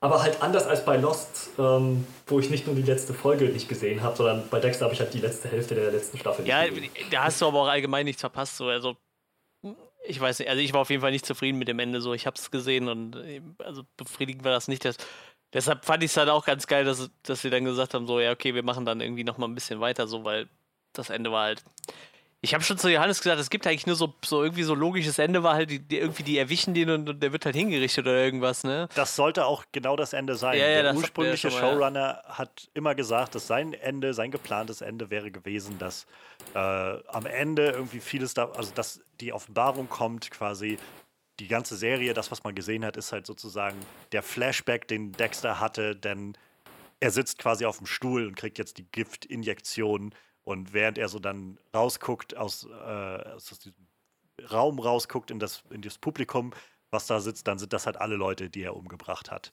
Und da hat aber dann irgendwie das Studio, ich, ich habe keine Ahnung, wie die Story war, warum der gegangen ist oder so, aber ganz offensichtlich hat das Studio damals schon gesagt, ähm, nee, das kannst du nicht machen. Was ist denn, wenn wir Dexter mal zurückbringen wollen? Dann ist er ja tot, das geht ja nicht. Und dann haben sie halt das Ende gewählt, was sie jetzt gewählt haben und äh, damit waren, glaube ich, ganz viele Leute einfach gar nicht zufrieden. Also für mich gab es halt so drei mögliche Enden, so, die man sich so durchspinnen konnte und sie haben halt meiner Meinung nach das Schlechteste davon genommen. Das ist halt vollkommener Kappes gewesen. Also ich, ich mochte es halt überhaupt nicht so. Also ich habe mich, wie ich mit der Serie angefangen habe, bin ich eigentlich schon davon ausgegangen, dass er am Ende irgendwie stirbt oder so, ne? Oder hingerichtet wird oder irgendwas. Also das war so eigentlich so, damit bin ich eigentlich schon in die Serie reingegangen, so, weil ich, ich finde, du kannst halt so einen sympathischen Serienmörder nicht verkaufen, irgendwie. Also, wie sonst soll das für den enden? Ja, eben. Ich mein, wie, wie sonst hätte es für Walter White enden können? Das ist gab nur eine Ja, eben. Möglichkeit letzten Endes. Das, das ist es Er halt. wird auf Ne? einen anderen Planeten gebracht von einer außerirdischen Spezies und darf völlig von vorne anfangen. Ja, sowas. Es ja. gab halt in einer der späteren Staffeln äh, so ein äh, so, so, so ein quasi so eine Vorstellung, so eine Fantasie von Dexter, äh, wie sein Leben wohl aussehen könnte, wenn er sich mit, ähm, ach Gott, dieser Britin da, äh, die britische Schauspielerin, die auch in Mass Effect Miranda gespielt hat. Ähm, Sein, der seine, weiß, seine Frau, ihren Namen. Rita? Nein, nein, nein, nein, nein. Ähm, die ist, ich weiß nicht, ob die auch, die war, die war kein, oder? Sie wusste jedenfalls über sein Leben. Ach ja, die auch so ein bisschen psychopathisch drauf war. Ja, ich weiß, was du meinst. Es, ja. gab halt, es gab halt noch eine dunkelhaarige, Genau, ja. die genauso ein Killer war wie er. Und dann gab es noch eine, Ja, ja, die- äh, ich glaube, die war irgendwie Botanikerin oder so. Ich weiß aber auch nicht mehr, wie die heißt. Die wusste über ihn Bescheid und hat ihn trotzdem geliebt. Oder, ich weiß nicht mehr, wie sie heißt. Jedenfalls britische Schauspielerin, blondhaarig und alles drum und dran. Ähm, das, war witzig, als ich das geguckt habe, dachte ich, woher kenne ich die denn? In welchem Film habe ich die schon mal gesehen? Und irgendwann habe ich Mass Effect 2 wieder gespielt. Oh, das war kein Film. Ich, ich kenne sie als Miranda. Ähm, aber es gibt halt so, ein, so, so, so, Vorstellung von ihm, irgendwie eine 10 Minuten Szene, wie er sich so sein Leben mit ihr vorstellt, wenn er mit ihr alt werden würde. Wenn er ein Kind hat, äh, ein Haus und einen Hof und wie er dann als mit 50-jähriger älterer Mann immer noch so seinem, seinem Werk als Killer nachgeht, äh, wo er mehr Vorbereitung braucht, nicht mehr so schnell und so stark ist. So, keine Ahnung, das, das war halt ein nettes Szenario, ähm, aber halt auch nicht wirklich viel mehr als unterhaltsam als Idee, nicht wirklich als Ende, das diese Serie verdient hätte. Yvonne Strahovski heißt die. Danke. Das hätte ich jetzt bei besten Willen nicht hingekriegt. Ähm, ja, ich habe einfach in meinem Gedankenpalast gewühlt. Da bin ich drauf gekommen. Spielt unter anderem in The Handmaid's Tale mit, äh, scheinbar nach wie vor ähm, 41 Folgen. Ähm, hat in Predator Upgrade auch mitgespielt, sehe ich hier gerade, wo wir schon dabei waren. Stimmt, ich, hab, ich gemeint, dann habe ich sie auch wiedererkannt. Kann ich mich jetzt absolut nicht dran erinnern. Ich sehe jetzt gerade das Gesicht vor mir, aber das, da klingelt gerade gar nichts bei mir. Aber ich meine, als wir im Podcast darüber gesprochen haben, sie Sehr gut erwähnt. möglich, sehr gut möglich. Ähm, ja, Dexter als Hannah McKay war sie dabei. Ja. Chuck hat, hat viel Fernsehen gemacht, so ein paar Filme zwischendurch, aber auch Ja, Mensch, dann ja, Dexter, Dexter voran. absolut. Immer weiter Dextern. Ähm, Netflix macht eine Assassin's Creed Serie.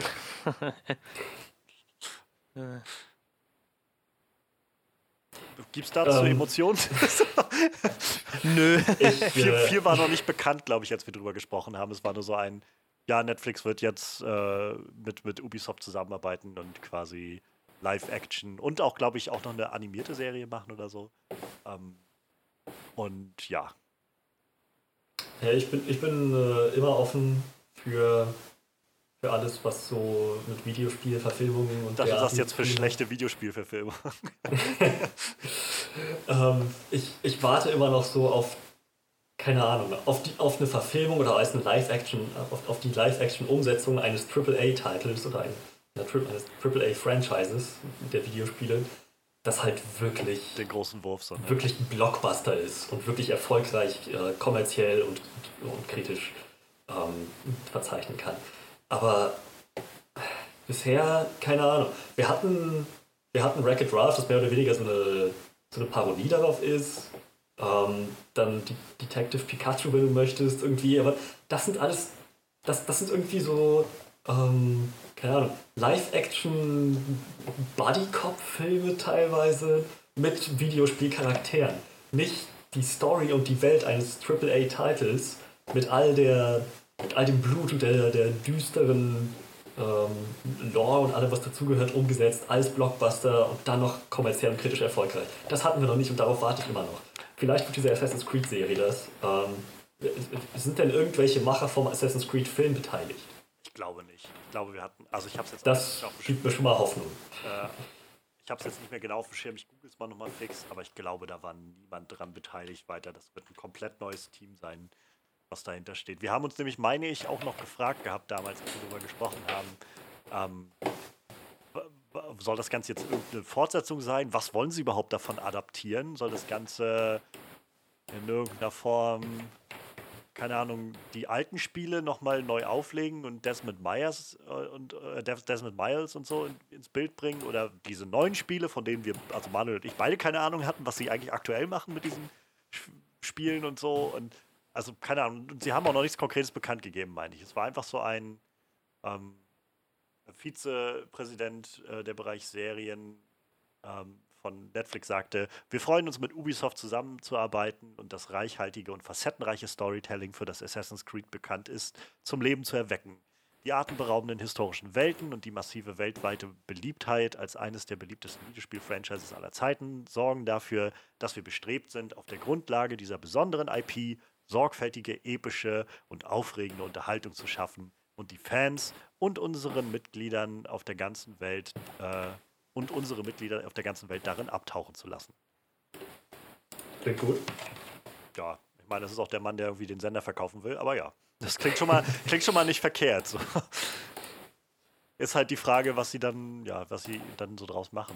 Ähm, ich, keine Ahnung, ich, ich hätte ja nicht mal große Ansprüche, also nicht mal die Riesenansprüche an Assassin's Creed gehabt. Mir hätte es gereicht, wenn der Film einfach zu 80% in historischen Settings gespielt hätte und nicht nur in drei Szenen. So. Und damit wäre ich wahrscheinlich schon mal nicht unzufrieden aus dem Kino gegangen. Vielleicht nicht mit dem besten Erlebnis ever, aber ich hätte gesagt, oh, das war ganz nett irgendwie. Ja.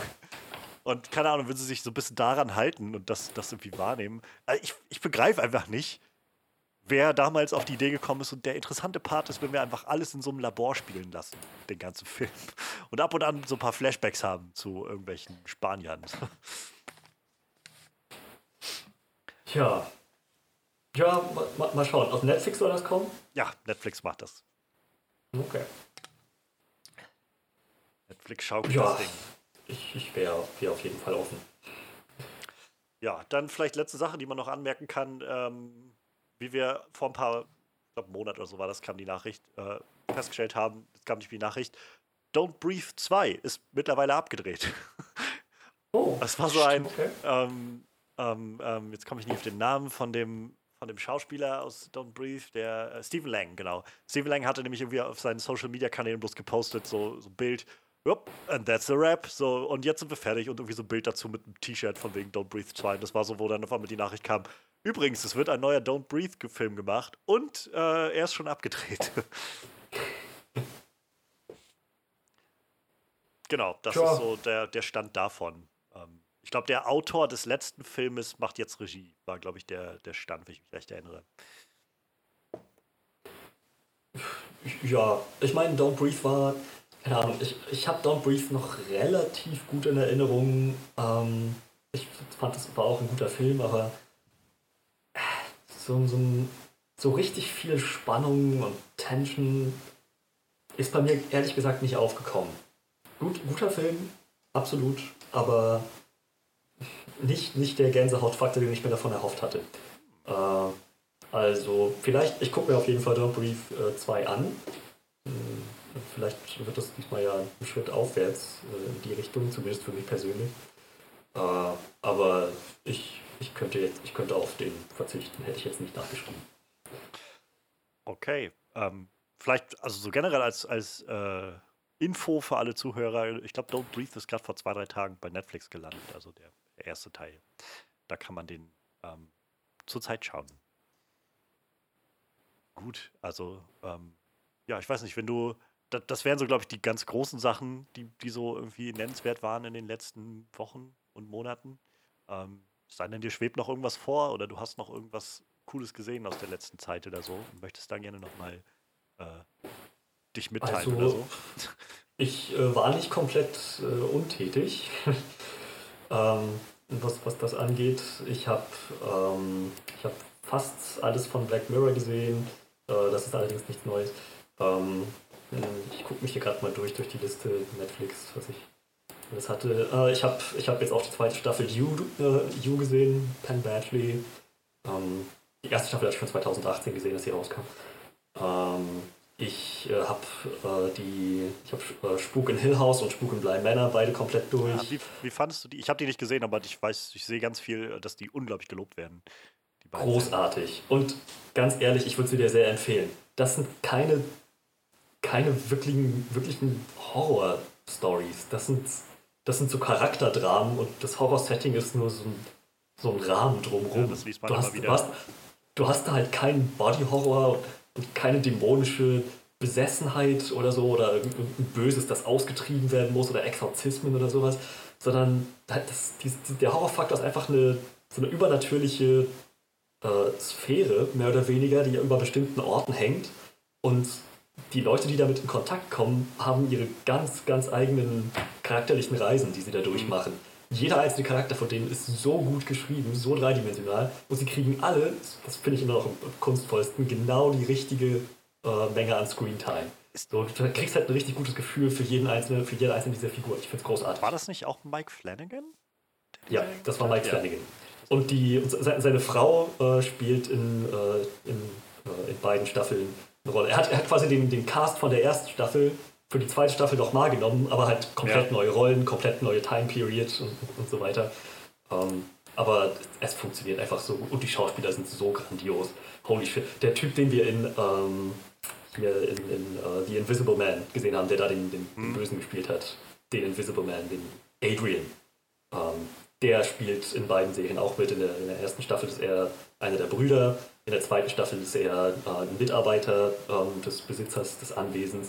So, ach, einfach großartig, was diese Serie aus, aus, diesem, aus, diesem Charakter, aus den Charakteren macht.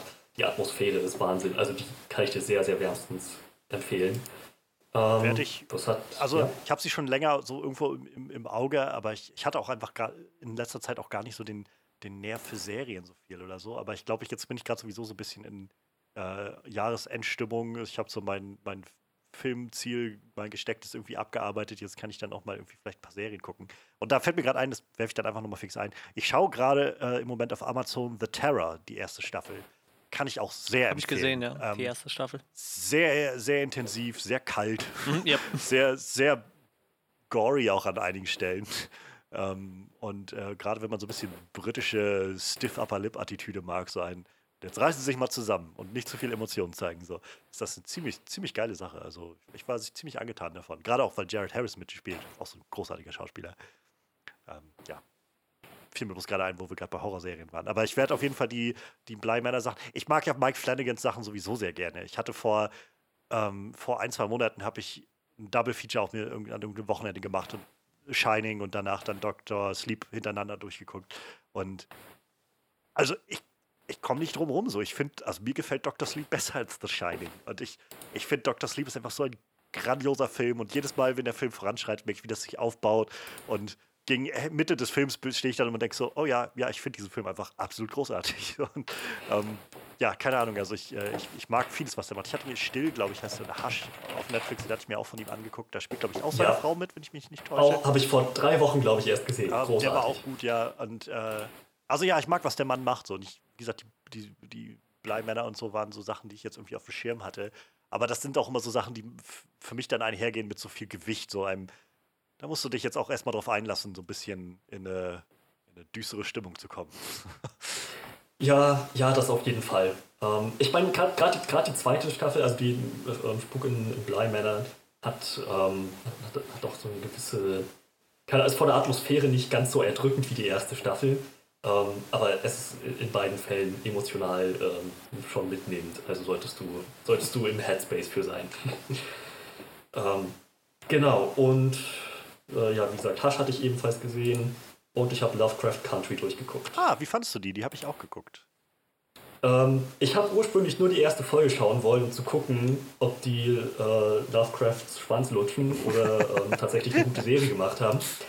Und es, sie, ma sie machen im Prinzip, sie hätten es besser, sie haben es besser gemacht, als ich es mir jemals erträumt hätte. Sie haben diese, diese gesamte Magie und das alles, was übernatürlich und Alien ist in diesem- in dieser Serie, haben sie als ähm, quasi so als Avatar oder als Manifestation für erstens White Privilege Yep. und ganz vor allem Rassismus gemacht.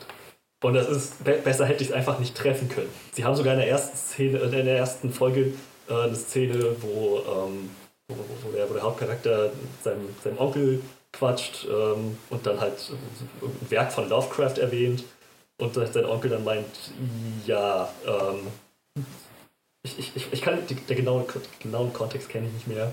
Ähm, aber er hat dann auf ein Gedicht verwiesen von Lovecraft oder auf, auf irgendeine so eine Prose von Lovecraft ähm, über die Entstehung der und wo er, wo dann auch meinte, ja, das hört man nicht so oft, aber so, so eine Art Typ war Lovecraft halt.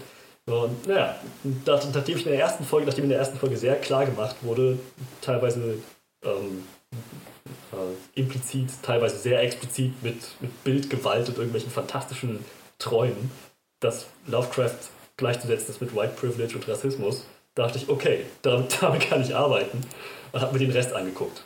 Ähm, ziemlich, ziemlich coole Serie. Ähm, so ein bisschen das Format der Folgen hatte ich das Gefühl, die hätten sie ein bisschen anders schneiden können oder anders aufteilen können, aber im Großen ja. und Ganzen coole Geschichte. Ich, und sehr, sehr gut umgesetzt. Ich, äh, mich haben vor allem ähm, die, die beiden Hauptfiguren getragen, also die beiden Performances von dem äh, von, von Atticus und äh, der, ja. der Schauspieler, komme ich jetzt nicht auf den Namen, und von äh, Johnny Smollett, die fand ich einfach so, so großartig, die beiden. Äh, die haben mich da echt durchgetragen. Also äh, ich fand die auch sehr cool. Ähm, ich, war, ich war tatsächlich nicht ge darauf gefasst, dass es so, ich, ich hatte halt keine konkrete Vorstellung, wie, wie diese Magie in der Lovecraft-Welt und so aus, aussieht. Ich wusste jetzt nicht, dass es auf einmal mit Hexen und Bandsprüchen und sowas so ein bisschen Supernatural-Style damit reinfließt, mhm. das Ganze. Ähm, das war irgendwie ganz überraschend. Ähm, ja, ich fand es halt irgendwie ziemlich nice, dass sie halt diesen, glaube ich, schon diesen, diesen Charme, den, den so viele Leute in diesen Lovecraft-Werken finden, ähm, an dieser, diese, dieser großen kosmischen Magie und so, ähm, den so ein bisschen instrumentalisiert haben, um halt Lovecrafts Wirken auf anderen Ebenen, so auf dieser, äh, ja, rassischen, wie man das, racial äh, Ebene ja. oder sowas so ein bisschen zu dekonstruieren und dagegen auch zu verwenden und dagegen zu richten. Ähm, Gerade auch viel, so einige Sachen, die gar nicht mal horrorlastig waren, waren unglaublich furchteinflößend, fand ich in der Serie. Gerade in der ersten Folge sind so ein paar Momente, wo nicht mal was Übernatürliches passiert und man so denkt, scheiße, das ist das Grausamste, ja. was nur passieren kann irgendwie. Aber ja, es passiert auch echt weirder Shit. Ich muss sagen, mir wurde es manchmal ein bisschen zu, so, ich, ich, ich weiß die Kreativität dahinter zu schätzen, aber es war mir manchmal ein bisschen zu unge, unfokussiert und zu gestreut, so von, hier ja, passiert so viel.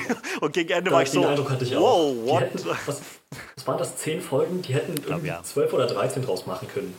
Ja, ich, also es gab halt auch einfach so, aber einige, einige Figuren fand ich auch einfach nicht interessant genug, war, glaube ich, mein Problem. So, weil sie dann, also gerade die äh, so ein bisschen als Antagonistin aufbearbeitet wird, die Figur, so eine, so eine Frau, so, so eine Hexe irgendwie, die, es wurde so viel Raum ihr gegeben und ich habe nie einen Kontakt zu dieser Figur finden können und ständig nur gedacht, warum rennt ihr alle mit der rum? So, es ist so deutlich, dass es einfach ein Mensch ist, der einfach der, der nichts, von euch, nichts von euch will, der euch nur kaputt machen will. So. Und, und das naja. ging für mich immer nicht so ganz auf gegen Ende. Und die, äh, die letzten zwei Folgen so habe ich dann so irgendwann nicht, ab, Woll, nicht abgeschaltet. Sie den kaputt so. machen? Ich glaube, sie wollte einfach nur, das hatte sie ja, das, ich fand sie eigentlich ziemlich interessant als, als äh, Antagonistin, weil sie halt so eine Perspektive hat, sie, sie macht kein, kein Geheimnis drum, dass sie aus ähm, eigennützigen Gründen handelt.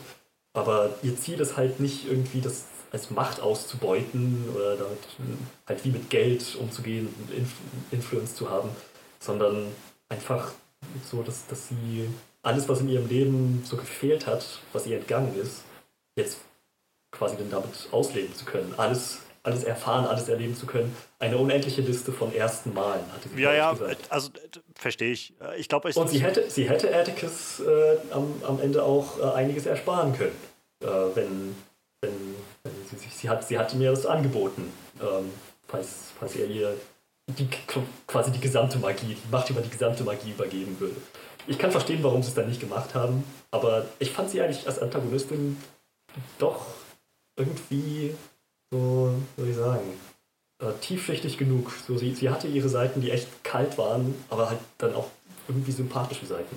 Ja, also ich, ich will ja gar nicht sagen, dass sie jetzt groß schlecht geschrieben war oder so, aber es war einfach so ein. Für mich hat, glaube ich, fast jede Szene, in der sie war, immer nur so äh, nicht vertrauenswürdig geschrien.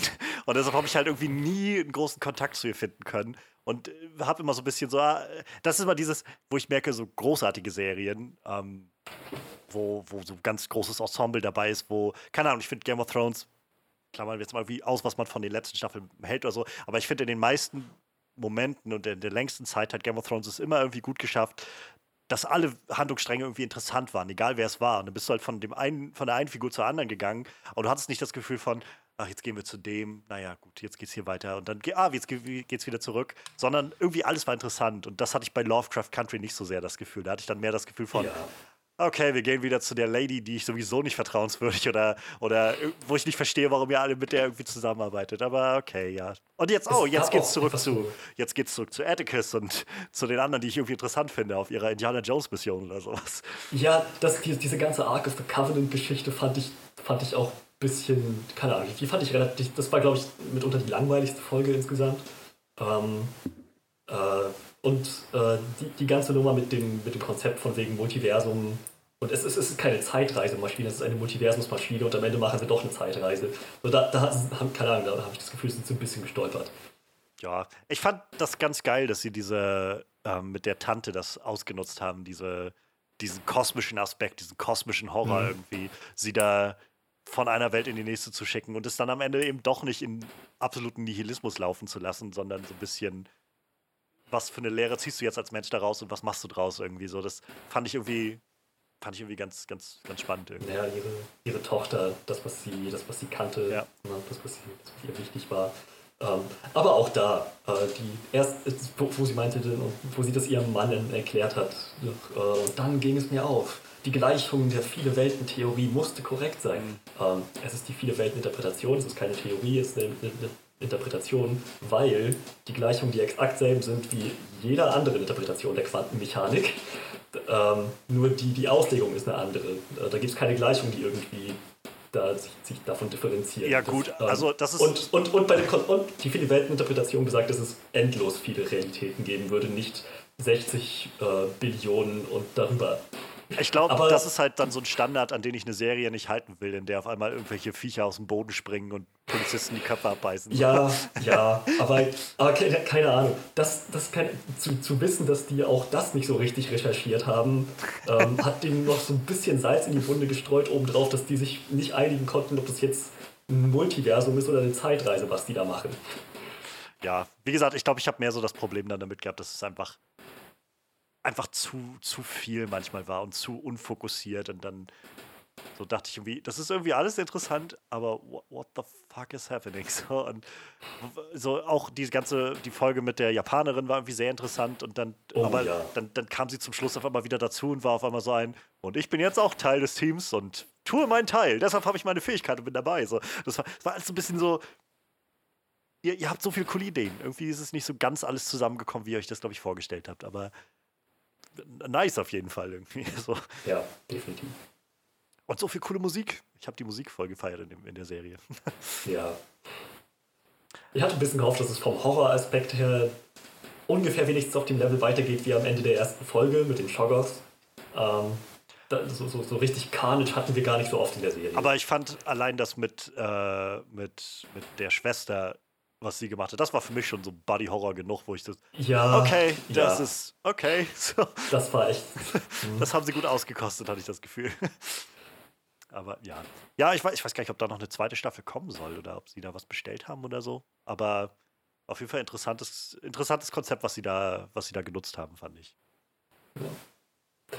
Naja, gut. Ähm, ja, das, das, das ist so, womit ich mich in den letzten Monaten beschäftigt habe, wenn, wenn ich dann doch mal das sind so die Sachen, an denen mein Interesse an den Ereignissen äh, der, der TV- und Filmwelt wieder zurückgekommen ist. Wo ich dachte, eigentlich ist das doch, das bietet schon doch. Das, ich habe ich hab wieder Lust darauf. So. Das bietet was. Das ist gut. Ja, es ist halt schwierig, gerade auch mit Filmen, ne? wenn man dann so, wenn, wenn auch gerade nichts so Großes ansteht oder Neues kommt oder so, was einen dann gerade kitzelt, dann kann man so ein bisschen, bisschen da so die Lust verlieren. So, ich habe jetzt nur, dadurch, dass ich irgendwie mir dieses Jahr vorgenommen hatte, so jeden Tag wenigstens einen Film zu gucken irgendwie oder am Ende des Jahres das sagen zu können. Ähm, dadurch irgendwie mal so ein bisschen Anreiz, dann doch nochmal zurückzugehen und nochmal irgendwie einen alten Film zu gucken oder dieses oder jenes oder so. Aber es, ich hatte auch so irgendwie dann Momente, wo ich so gedacht boah, irgendwie gerade alles irgendwie so gar nicht interessant. So. Und das ist auch einfach die allgemeine Stimmung, glaube ich, die so besteht und immer mal wieder so, so aufschäumt und wieder abflacht oder so. Aber ja, es, es gibt halt ein gutes Angebot mittlerweile, glaube ich, wo man sich so ein bisschen immer mal so ein paar Sachen rausgucken, rauspicken kann. Ähm, ich bin jetzt in den letzten ein, zwei Wochen dazu übergegangen, mal wieder Bojack Horseman zu gucken und irgendwie so ein bisschen so, so eine kleine Ecke wieder anzupeilen, die ich kenne und wo ich weiß, ich muss mir jetzt um nicht zu viele Dinge Gedanken machen, kann mich irgendwie einfach gerade wohlfühlen da drin. Ähm, und ich glaube, das brauchen wir auch einfach in dieser Zeit gerade alle so ein bisschen. Ja, ich habe tatsächlich auch letztens einfach nebenbei irgendwie so die zweite oder dritte Staffel Big Bang Theory laufen lassen, so, ne? Einfach für, für so ein paar schlechte Lacher ist die Serie immer ganz gut und irgendwie war mir das dann doch lieber, als mir irgendwie, äh, weiß ich nicht, eine düstere Serie oder irgendwas reinzuziehen und dann gesagt, da braucht man sich nicht unbedingt bei zu konzentrieren. Ich meine, die Serie ist ja da doch storytechnisch nicht so, so spannend, dass man da irgendwie voll drin sein muss und äh, es funktioniert halt gerade in der Zeit irgendwie ein bisschen besser so. Ich so das Gefühl, irgendwas, wo, wo man nicht so krass dahinter hängen muss. Hm. Naja. Mensch, aber Ja. dann schön, dass du auch da ein bisschen äh, Beschäftigung hattest in der letzten Zeit. Ja, definitiv. Ähm, ja, dann schätze ich, sind wir alle auf, auf dem frischen Stand ähm, und widmen uns der Gegenwart und äh, der Zukunft, der realisierten, umgesetzten Filme. Ähm, heute beginnend mit Sound of Metal. Somit beginnt hier unsere Review. Von 2019 ist der, glaube ich, äh, ursprünglich rausgekommen, ne? Ja, also produziert, ja, ja, es produziert. Ich glaube, mit, mit irgendwie hier mal einem, äh, bei einer Filmfestival und da mal irgendwie, aber ich glaube, offizieller Release war dann tatsächlich doch erst im Dezember diesen Jahres, ne? Ich denke mal, das wird so ein bisschen sein wie mit Kahlschlag von unserem guten Freund Max Klischinski, oder? Der Film ist ja letztendlich auch von 2018. Ja, ja, genau. Hatte dann jetzt seinen Release 2020. Genau so. Scheint ja kein Ja. sehr großer Film zu sein. Also Sound of Metal Nee. meine ich jetzt. Nee, äh, anscheinend tatsächlich nicht. Aber ähm, wir, wir haben ihn jetzt auf Amazon Prime zugesehen bekommen und schauen wir doch mal rein. Äh, ja, ich denke, Spoilerwarnung, ein letztes, äh, ein erstes und letztes Mal. Wir gehen davon aus, dass ihr alle den Film gesehen habt. Wir tauchen direkt rein in die Details, äh, ohne großartig nochmal die Synopsis zusammenzufassen. Und äh, ja, dann würde ich sagen, beginnen wir wie immer damit, was wir erwartet haben und arbeiten uns dann so langsam vor. Von da. Ähm, ich habe ehrlich gesagt keine Ahnung, was ich, was ich davon zu erwarten hatte. Ich habe keinen Trailer gesehen, keinen Poster gehabt. Sound of Metal, als es angefangen hat mit dem Schlagzeuger, dachte ich als erstes an Birdman. Und, ähm, aber es hat dann eine sehr andere Richtung eingeschlagen. Ähm, ich, ich, ja, ich schätze, ich bin dem sehr, sehr unvoreingenommen äh, entgegengegangen. Der Schauspieler, den kannte ich schon irgendwoher. Ich weiß beim besten Willen nicht mehr genau woher, aber er Bodhi Rock in äh, Rogue One, Star Wars Rogue One. Und Ja, er war der Böse in danke. Venom. Und der Böse in Venom auch, ja. Oh, das war, stimmt, das war derselbe Typ. ja, der Mann, der, Ja, Talent. der die, die Erde reinigen wollte von den Menschen und sowas. Ir- Irgendwie so ein Plan Ja, war das genau. in Venom. Sein böser, böser Mustache-Twirling-Plan. Ähm, aber ja, ja, großartiger Schauspieler. Ähm, Riz Ahmed, Ja, damit wir vielleicht beim Namen mal nennen. Riz Ahmed. Reese, Reese, ah, Reese Ahmed oder Ahmed? Ahmed, glaube ich. Also Riz Ahmed. Ahmed. Würde ich Ähm. Ja, ich, ich schätze, meine, meine Erwartungen, meine wirklich ersten greifbaren Erwartungen im Film sind gekommen, als ich das Gefühl hatte, huch, ist mein Ton ausgefallen? Nein. Tatsächlich, da ist, da ist gerade was passiert. Und als ich verstanden habe, dass es darum gehen wird im Film, war ich so an Bord. Ich meine, ich habe meine Erfahrung gemacht mit Tinnitus. Ich weiß, wie das ist, damit aufzuwachen, zu denken, fuck, was zur Hölle soll das jetzt? Ich kann mir nicht vorstellen, nicht mal ansatzweise, wie es ist, wenn du halb taub aufwachst.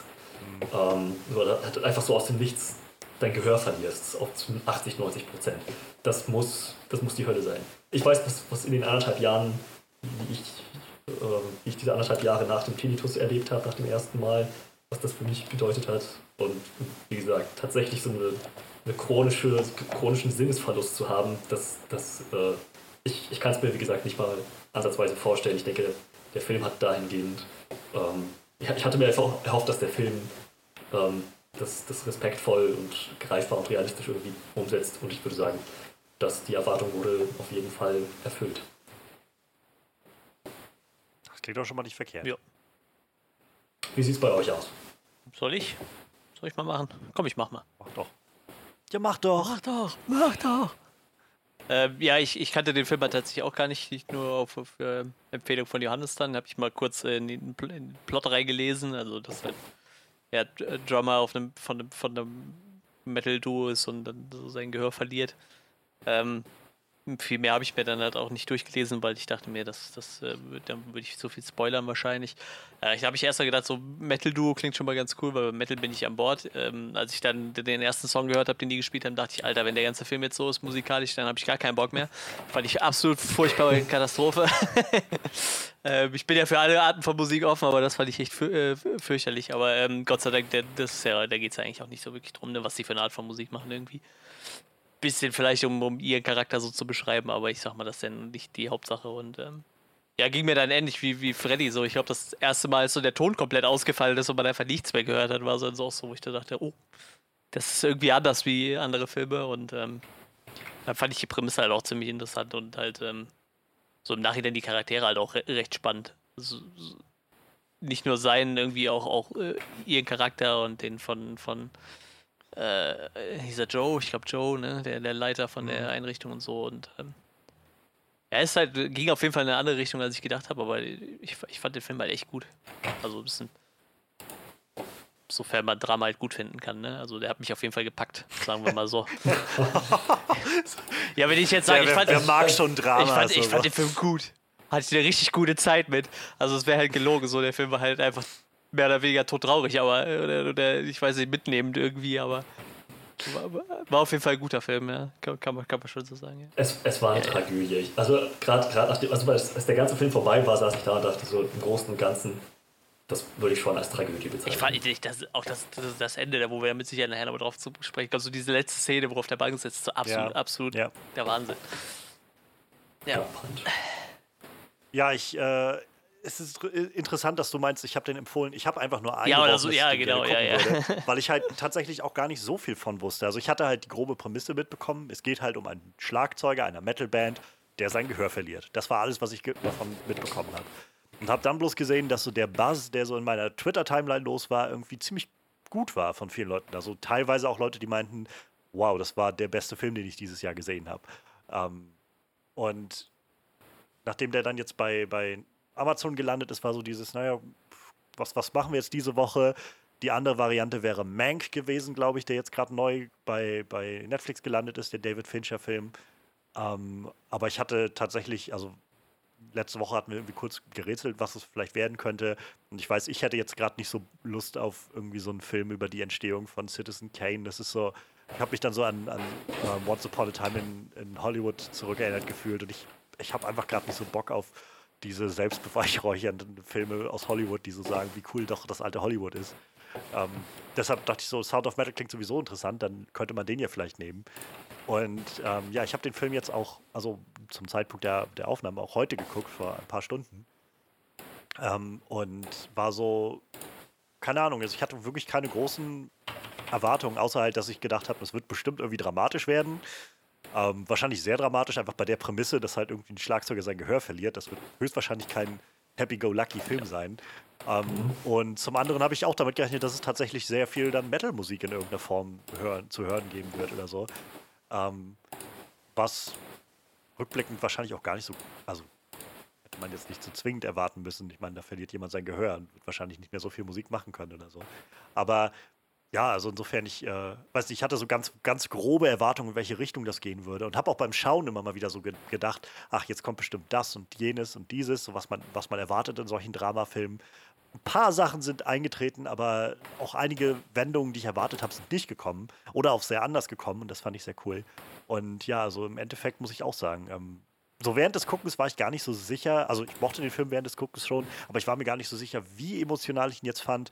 Aber als dann halt das Ende kam, habe ich nochmal so gemerkt, so wie doch emotional das Ganze war und zu, zum Schluss zusammengekommen ist. Und ich finde es halt sehr krass, wie der Film es schafft, so von meinen Gefühlen, da bin ich sehr gespannt, wie ihr das nachher wahrgenommen habt, ähm, so mit, mit so einer zentralen großen Problematik anzufangen und irgendwie mit einer ganz anderen Thematik zu enden, so hatte ich das Gefühl. Also ich hatte das halt, wo das losging, hatte ich das Gefühl, es geht hier einfach gerade ganz viel um, um äh, diesen, diesen, Verlust seiner, seiner körperlichen Fähigkeiten, so dieses, äh, diese, dieser Weg dahin, das zu akzeptieren, wie geht man damit um, wenn man das Gehör verliert und so. Und gegen Ende hatte ich das Gefühl, war das einfach so ein richtig nuanciertes und, und bedächtiges Beziehungsdrama, was da Mhm. eigentlich stattgefunden hat, was ich halt nicht erwartet habe am Anfang des Films, dass es da, auf, dass es irgendwann sich so wandelt bis dahin. Und ähm, das fand ich, fand ich einfach ganz krass. Also ähm, der, sehr, sehr hybrid irgendwie in seiner, in seiner Story so und sehr unvorhersehbar, was das dann angeht. Also ja, ich, äh, so, ich werde den auch sicherlich noch mal ein bisschen ruhen lassen, den Film, so ein bisschen drüber nachdenken, aber so nachdem ich den jetzt heute gesehen habe, kann ich schon mal sagen, das ist wirklich ganz tolles Drama. Ganz, ganz, ganz bewegend. Gerade wenn man so affin ist, was irgendwie Musik angeht, auch sich gerade mit Gehör Gedanken macht, auch das ist sowas, was mir jetzt nicht neu ist, ähm, sich darüber Gedanken zu machen, ähm, so mit, mit dem eigenen Gehör, wie gut oder schlecht man damit umgeht und auch da diese Darstellung war sowas, wo ich, wo ich gleich am Anfang gedacht habe, boah, das ist schon hart mit anzusehen, wenn man sich ein bisschen Gedanken darüber macht, habe ich das Gefühl. Also ja, ich finde sehr guter Film. Auch gerade gerade die richtige Portion so an, an Drama, nicht zu überdramatisiert oder überdreht. So, ich glaube, man neigt, es, es wäre leicht gewesen, dazu ähm, zu, überzugehen, viele Szenen viel zu sehr auszukosten und zu überdramatisieren, aber vieles fühlt sich doch echt sehr real an und wirkt dadurch nur umso, umso schmerzender irgendwie. Äh, tatsächlich fällt mir gerade ein, äh, habe ich tatsächlich auf einem Ohr 95% Hörverlust gehabt. Für so. Hat ungefähr knapp ein halbes Jahr gedauert, mir ist mal das Trommelfell geplatzt auf der linken Seite am Ohr. Ähm, nach einer Mittelohrentzündung. Allerdings war ich dann noch relativ jung, ich glaube 13 oder so. Ich glaube, glaube, jetzt würde mich das mehr stören, ich würde das mehr realisieren. Ähm, ich glaube, ich habe mittlerweile 98% links und 100 rechts so. Also mittlerweile höre ich fast wieder normal. Also es hat halt ungefähr ein halbes Jahr gedauert, bis ich das wieder gefixt hatte. Ne? Es wächst halt auch nicht mehr richtig zusammen so. Also ich habe irgendwann mal vor, vor den zwei, drei Jahren haben wir so angepassten Gehörschutz bekommen und äh, der Typ, der da kurz in die Ohren reingeguckt hat, ob alles okay ist, der konnte das quasi immer noch sehen, dass mein Trommelfell mal geplatzt war so. Ne? Also das fliegt sich nicht mehr richtig zusammen, aber wie gesagt, ähm, das hat halt ungefähr ein halbes Jahr gedauert, bis, bis, bis das Gehör wieder kam so. Aber fiel mir gerade so ein, hätte ich gar nicht mehr so auf dem Schirm. Aber ähm, ja, das äh, war vermutlich auch recht unangenehm, aber wie gesagt, das ist halt schon fast 20 Jahre her bei mir, ne? Also beim geplatzten Trommelfell äh, ist ja der, der Vorteil, das ist quasi das Glück im Unglück noch. Ja, ja, richtig, ja, ja, das ist es halt. Ja. Bei so einem richtig tief liegenden Nervenschaden, der zu so einem Hörsturz und bleibendem Gehörverlust führt, hast du Richtig, genau, das keine ist es Chance, halt. es wieder Ja. zurückzukriegen. Ja, ja. Und wie gesagt, also das wird mit Sicherheit auch damals schon unangenehm genug für mich gewesen sein. Wie gesagt, ich kann mich da kaum noch dran erinnern, aber ähm, wie gesagt, ähm, ja, ich glaube, das ist auch irgendwie so eine. Ich glaube, Hören ist schon. Hören und Sehen sind wahrscheinlich so schon, wäre glaube ich schon das Fieseste, Mhm. wenn man das verliert, irgendwie so, ne? Ich weiß, ich muss. Ich meine, Tastsinn ist wahrscheinlich auch sehr, sehr Ja, auf jeden Fall, ja, ja, mit. Sicherheit. Ich glaube, es ist halt alles eine krasse Umstellung, nicht wahr? So, und, und, und eine krasse Herausforderung. Aber ich muss sagen, das ist eine Sache, die ich auch sehr spannend fand in dem Film, wie diese Community dargestellt wurde, dass sie halt, war ja so der Punkt, auf den Joe hingewiesen hat, so dieses, es geht uns darum zu sagen, dass das halt nicht zwingend etwas ist, was man als, also dass man die Menschen, die, die einen Gehörverlust haben, zwingend als behindert oder so bezeichnen müsste. Ähm, so, also wir sehen das nicht als Handicap, sagte er, glaube ich, an Mhm. irgendeiner Stelle, Ja. sondern naja, es ist halt, also ich finde, der Film macht das auch sehr gut. Ich rate mal, wir gehen jetzt auch so langsam schon so Stück für Stück in die Sachen über, die irgendwie gut sind. Ähm, ja. ich ich finde, der Film macht das sehr interessant, dass er so ein bisschen diese, diese Ebene aufmacht, wenn, also ich hatte ganz oft das Gefühl, als, als so wie er das darstellt, wenn äh, Ruben da landet in dieser Community und am Anfang völlig überfordert ist und so, ähm, wie die alle Spre also Gebärdensprache benutzen, ähm, dass du halt viel mehr weniger das Gefühl hast von, weiß ich nicht, das sind halt alles Leute, die, die, die, die was nicht können, sondern es sind einfach Leute, die einfach eine, eine andere Sprache sprechen.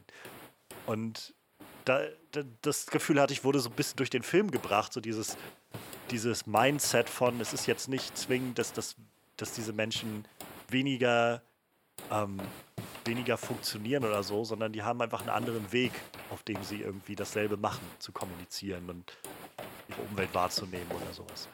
Und das, weiß ich, fand ich ganz spannender Ansatz, ähm, der das Ganze wie sehr, sehr nachfühlsam gemacht hat. So diese Menschen, die trotzdem versuchen, ja, irgendwie ihr, ihr normales Leben irgendwie weiterzuführen. So normal, wie man das eben Ich kann. finde das total spannend. Ich habe ein bisschen was, weil ich, weil ich das halt nicht kannte und mich interessiert hat, wie es funktioniert, über, über diese ähm, Implantate äh, nachgelesen. Ne? Die gibt es ja wirklich. Ähm, hm. Und tatsächlich sind die bei der ähm, gehörlosen Community wirklich sehr, also die werden relativ stark angefeindet, so Leute, die das machen halt, ne? Weil die tatsächlich auch äh, so quasi gelernt haben, damit umzugehen, dass es keine Behinderung ist halt, ne? Und deshalb die nicht für nötig halten, so ein, äh, sich so ein Implantat einsetzen zu lassen. Also ist bei denen wohl wirklich so, dass das äh, auf relativ starken Widerstand in der Community äh, trifft. Ja, es ist halt so ein, keine Ahnung, so ein, Verzweiflungstat, wenn du irgendwie versuchst, alles wieder ja. so hinzukriegen, wie es mal war. So, aber in, schon in dem Moment, wo er gesagt hat, wo, wo, der, wo er da beim Arzt war und der Arzt gesagt hat, ja, es gibt diese Implantate ja. und sie helfen. Schon wo er gesagt hat, sie helfen, da wusste ich einfach, ich konnte es mir richtig vorstellen. Ich habe es mir vor meinem geistigen Auge ähm, äh, richtig vorstellen können, wie, wie er dieses Implantat kriegt und das halt irgendwie nur so ein, so, so, so ein Abklatsch von ja. der Realität ist, ja. die er, an die er gewöhnt ist. Und das halt alles so metallisch und robotisch klingt. Genau so war es dann ja auch. Alles, als hätte, das wäre ein dauerhafter Wackelkontakt drin. So, Telefonrauschen irgendwie auch so. Das, das kommt halt nicht, das kommt halt niemals an dein echtes Gehör. Halt, und schon gar nicht, glaube ich, an die Erinnerung, die du davon hast, wenn du es einfach so lange ja. gar nicht mehr hattest. Es ist auch total krass. Ich habe ähm, gelesen, dass halt so, so sagen wir mal, das kriegt halt ein Kleinkind oder so eingesetzt und die brauchen halt ungefähr zwei bis drei Jahre, bis sie mit dem Ding überhaupt richtig alles wieder hören können. So, ne? Bei einem Erwachsenen, der gerade sein Gehör erst verloren hat, bei dem geht das wohl wesentlich schneller, aber wie gesagt, so, wenn du so, so ein Kind hast, was quasi schon, sagen wir mal, gehörlos auf die Welt gekommen ist, bis das überhaupt weiß, wie das funktioniert, das ist wohl ungefähr so schwer wie eine Fremdsprache lernen. Ne? Ist ja irgendwie kaum ja. vorstellbar, also irgendwie, weil aber da laufen ja ganz andere Prozesse ab wie beim Hören, ne? Also da werden ja irgendwelche Nerven stimuliert und da, da ist ja gar nicht mehr so, dass mhm. da irgendwas schwingt und dann irgendwie einen Ton auf dein Ohr überträgt, so ne, wie das früher mal war. Und deshalb ist das wohl ein sehr, sehr komplexer Prozess, damit überhaupt wieder richtig hören zu können oder wenn du noch nie gehört hast, damit dann hören können. Also ich fand das auch, also ich glaube, das war so eine Sache, die irgendwie sehr vorhersehbar war in dem Film, dass er hm. dieses, dieses Implantat angehen will und dann wird er davon enttäuscht sein.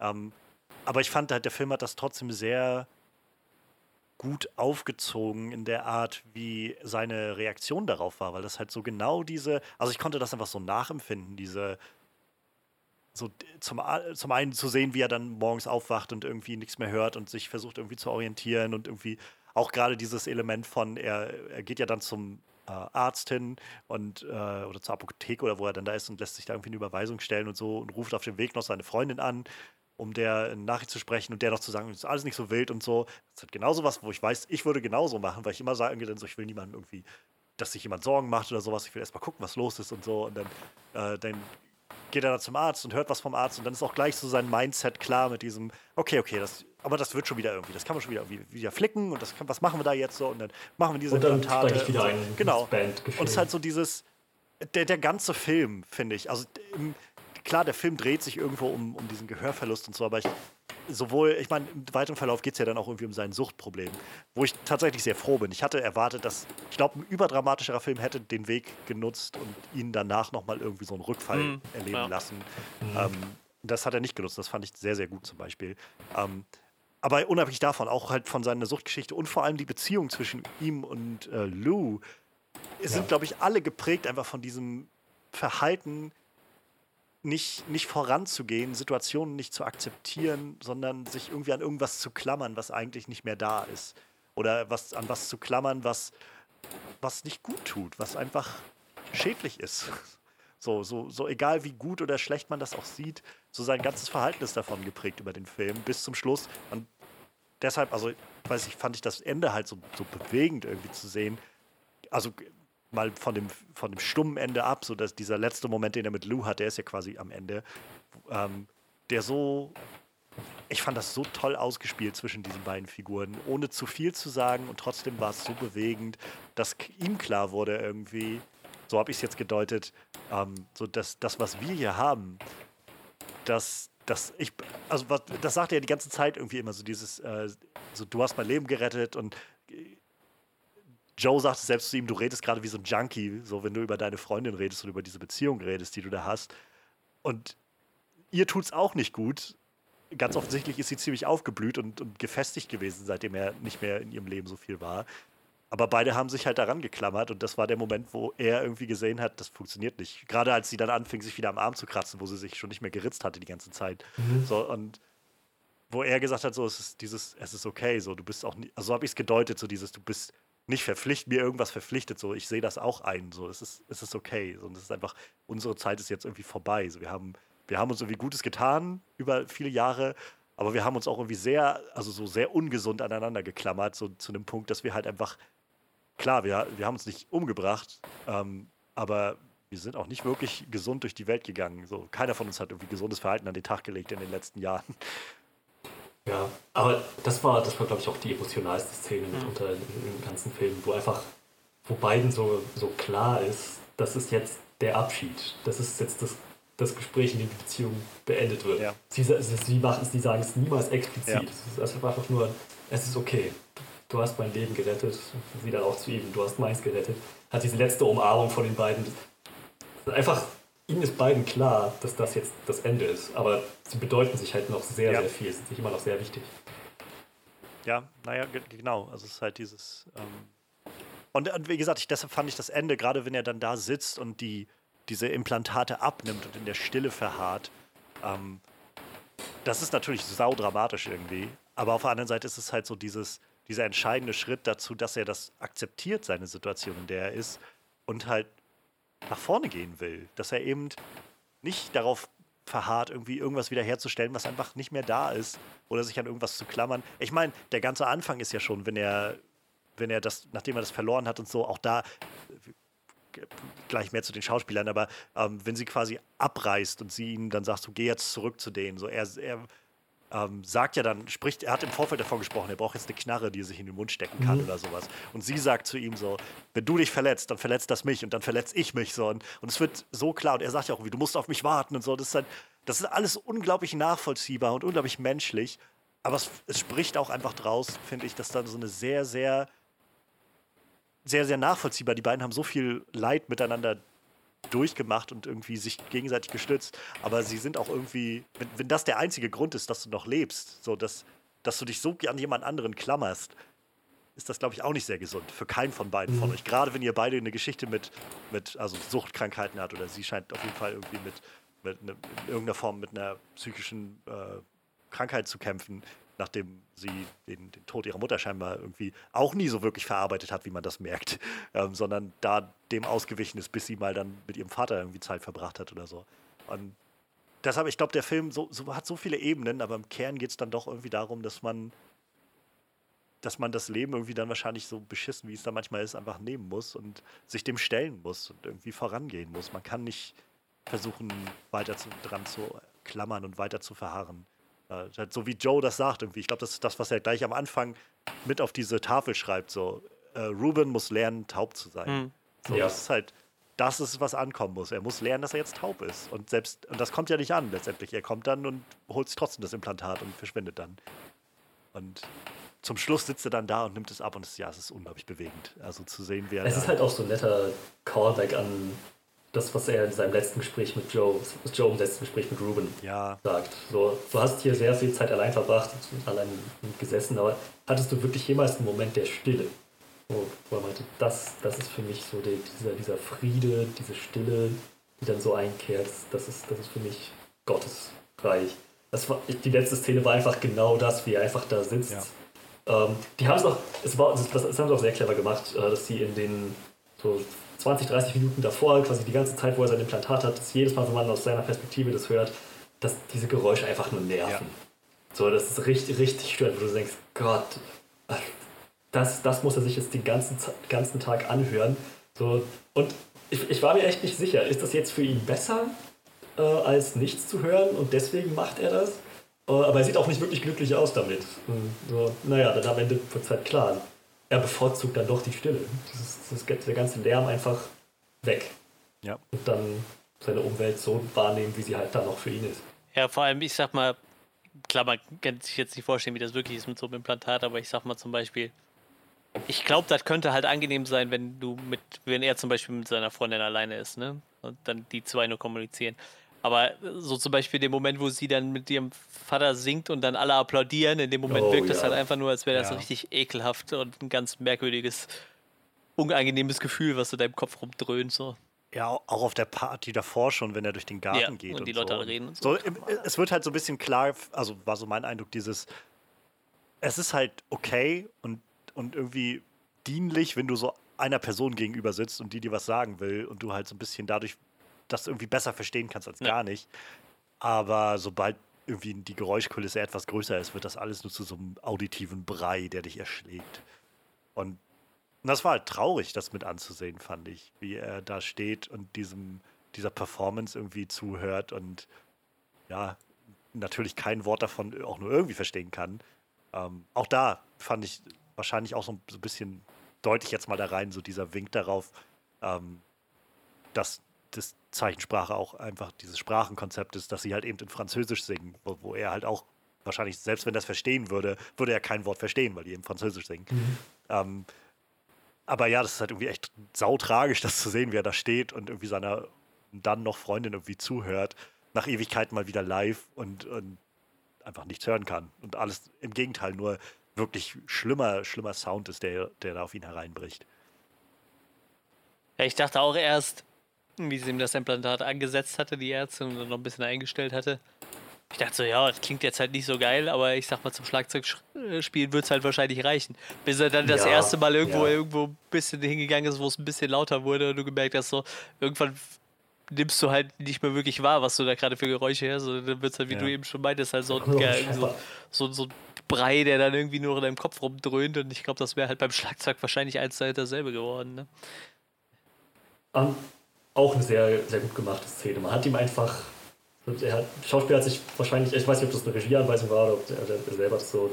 aber Die Szene, äh, die Szene ist halt so konstruiert gewesen, dass er, dass man ihm ansehen konnte, dass er mit welchen Erwartungen er da hingegangen Ja. ist. Er hat ja wahrscheinlich erwartet, jetzt, jetzt, jetzt knipst die das Ding Ja. an und Alles ist ich höre wieder, wieder normal. Ja. So, und dann halt auch so seine, seine, wie perplex er war, vor den Kopf gestoßen, als er gemerkt hat, das ist nicht mal ansatzweise das, was, was er gewöhnt ist. Dann hat auch diese Enttäuschung im Nachhinein. Ja. Ja, dafür hat er quasi alles aufgegeben, ne? Inklusive diesem Ja, unglaublich coolen Wohnmobil. Weißt du, das, das, das war quasi, okay, du hast sehr viel Geld dafür ausgegeben und jetzt erfüllst bei weitem nicht deine Erwartungen, aber du hörst etwas. Und dann nimmt er die Dinger komplett ab. Und sage ich so, okay, das war also alles für nichts. So, den Van, den er zurückkaufen wollte für seine Freundin, die ist jetzt nicht mehr in seinem Leben. Manchmal ist es die Erkenntnis, die äh, das Wichtige ist. Man, muss, man muss ja sagen, ne, er hat die Dinger ja nicht weggeschmissen, so, ne? Er hätte die ja theoretisch noch benutzen können. Nee, nee, aber er, Geht ja, glaube ich. es wäre, glaube ich, nicht nötig gewesen, Ja, dass er ja, so auf viel jeden Geld dafür Fall nicht, nee. Na. Ne? natürlich nicht, aber ich glaube, das macht ja gerade diese starke tra tragische Metapher ja, eben. dahinter aus, dass er Ja. eben Ja, zum ja, Schluss absolut. dann zu der, zu der Erkenntnis kommt, zu sagen, ja, was, ich, ich, ich verbrauche mich irgendwie, ich verbrenne mich selbst so komplett in meiner, in meiner Fixierung irgendwie auf diese eine Sache, die ich irgendwie umklammere, obwohl sie mir nicht mal gut tut auf Dauer. Ich muss einfach nach vorne gehen. So, und dazu gehört wahrscheinlich, ich mag immer diese englische Umschreibung äh, Cut Your Losses. So, das, ich finde, das umschreibt es irgendwie sehr gut. So, du, an einem gewissen Punkt musst du auch einfach sagen, ja, natürlich habe ich jetzt hier eine Menge rein investiert, aber es wird auch nicht besser. Und es ist, jetzt bringt nur noch was, alles hinter sich zu lassen und nach vorne zu schauen. Tja, und dann hat er alles verloren. Seine Freundin, seine Community, wo er mal echt das Gefühl hatte im Laufe des Films, äh, er wird da richtig warm, so wenn er dann mit den Kids Schlagzeug Ja. spielt und, und Aber ich denke mal, er wird jetzt, also keine Ahnung, so, so, so tragisch das Ende auch war hinsichtlich dessen, was er alles geopfert hat, um zu dieser Erkenntnis letzten Endes zu kommen. Es hatte doch irgendwo noch so einen ganz kleinen positiven Vibe, dass du das Gefühl hattest, er, Ja, er findet ja, jetzt seinen eigenen Weg. Er sucht sich jetzt was. Und er ist ja, er hat ja, er kann ja, ist ja nicht so, dass er nichts kann und dass ihm seine Fähigkeiten Ja. genommen wurden. Also klar, Schlagzeugspiel ist jetzt vielleicht nicht mehr so drin, aber ganz offensichtlich hat er ein Händchen dafür, mit, mit äh, gerade auch Gehör, einge, äh, man, Gehör äh, eingeschränkten Personen irgendwie umzugehen oder sowas. Ja. Und mit denen was beizubringen. Er kann mittlerweile die Zeichensprache und solche Sachen. Auch so eine Sache, wo ich wieder geguckt habe, beim, beim Schau äh, gemerkt habe beim Schauen, so, warum lernen wir nicht alle irgendwie Zeichensprache? Also nicht, aber es sollte irgendwie deutlich verbreiteter sein, dass man Zeichensprache Aber weißt du, was das Schlimme ist? kann. Die ist halt nicht international. Das ist halt Ja, total ja, kacke, wenn du so drüber nachdenkst. Das wäre doch die Sprache, die du international machen könntest, so, weißt du, irgendwie. Da hätte man sich irgendwie früh genug einigen müssen, aber da hat wahrscheinlich auch dann wieder jedes Land so seine eigene Sprache entwickelt. Das Einzige, was, glaube ich, international ist, und das ist auch das Einzige, was ich kenne, ist halt diese Applausgeste, ne? Dass du so die Arme da oben hast und dann einfach nur so, so winkst quasi. Das ist so das Einzige, was ich kenne irgendwie. Das ist, das ist wahrscheinlich dann international überall gleich. Und wahrscheinlich kannst du für okay immer diese, diese Tauchergeste benutzen, ne? Das, das wird versteht wahrscheinlich auch irgendwo jeder.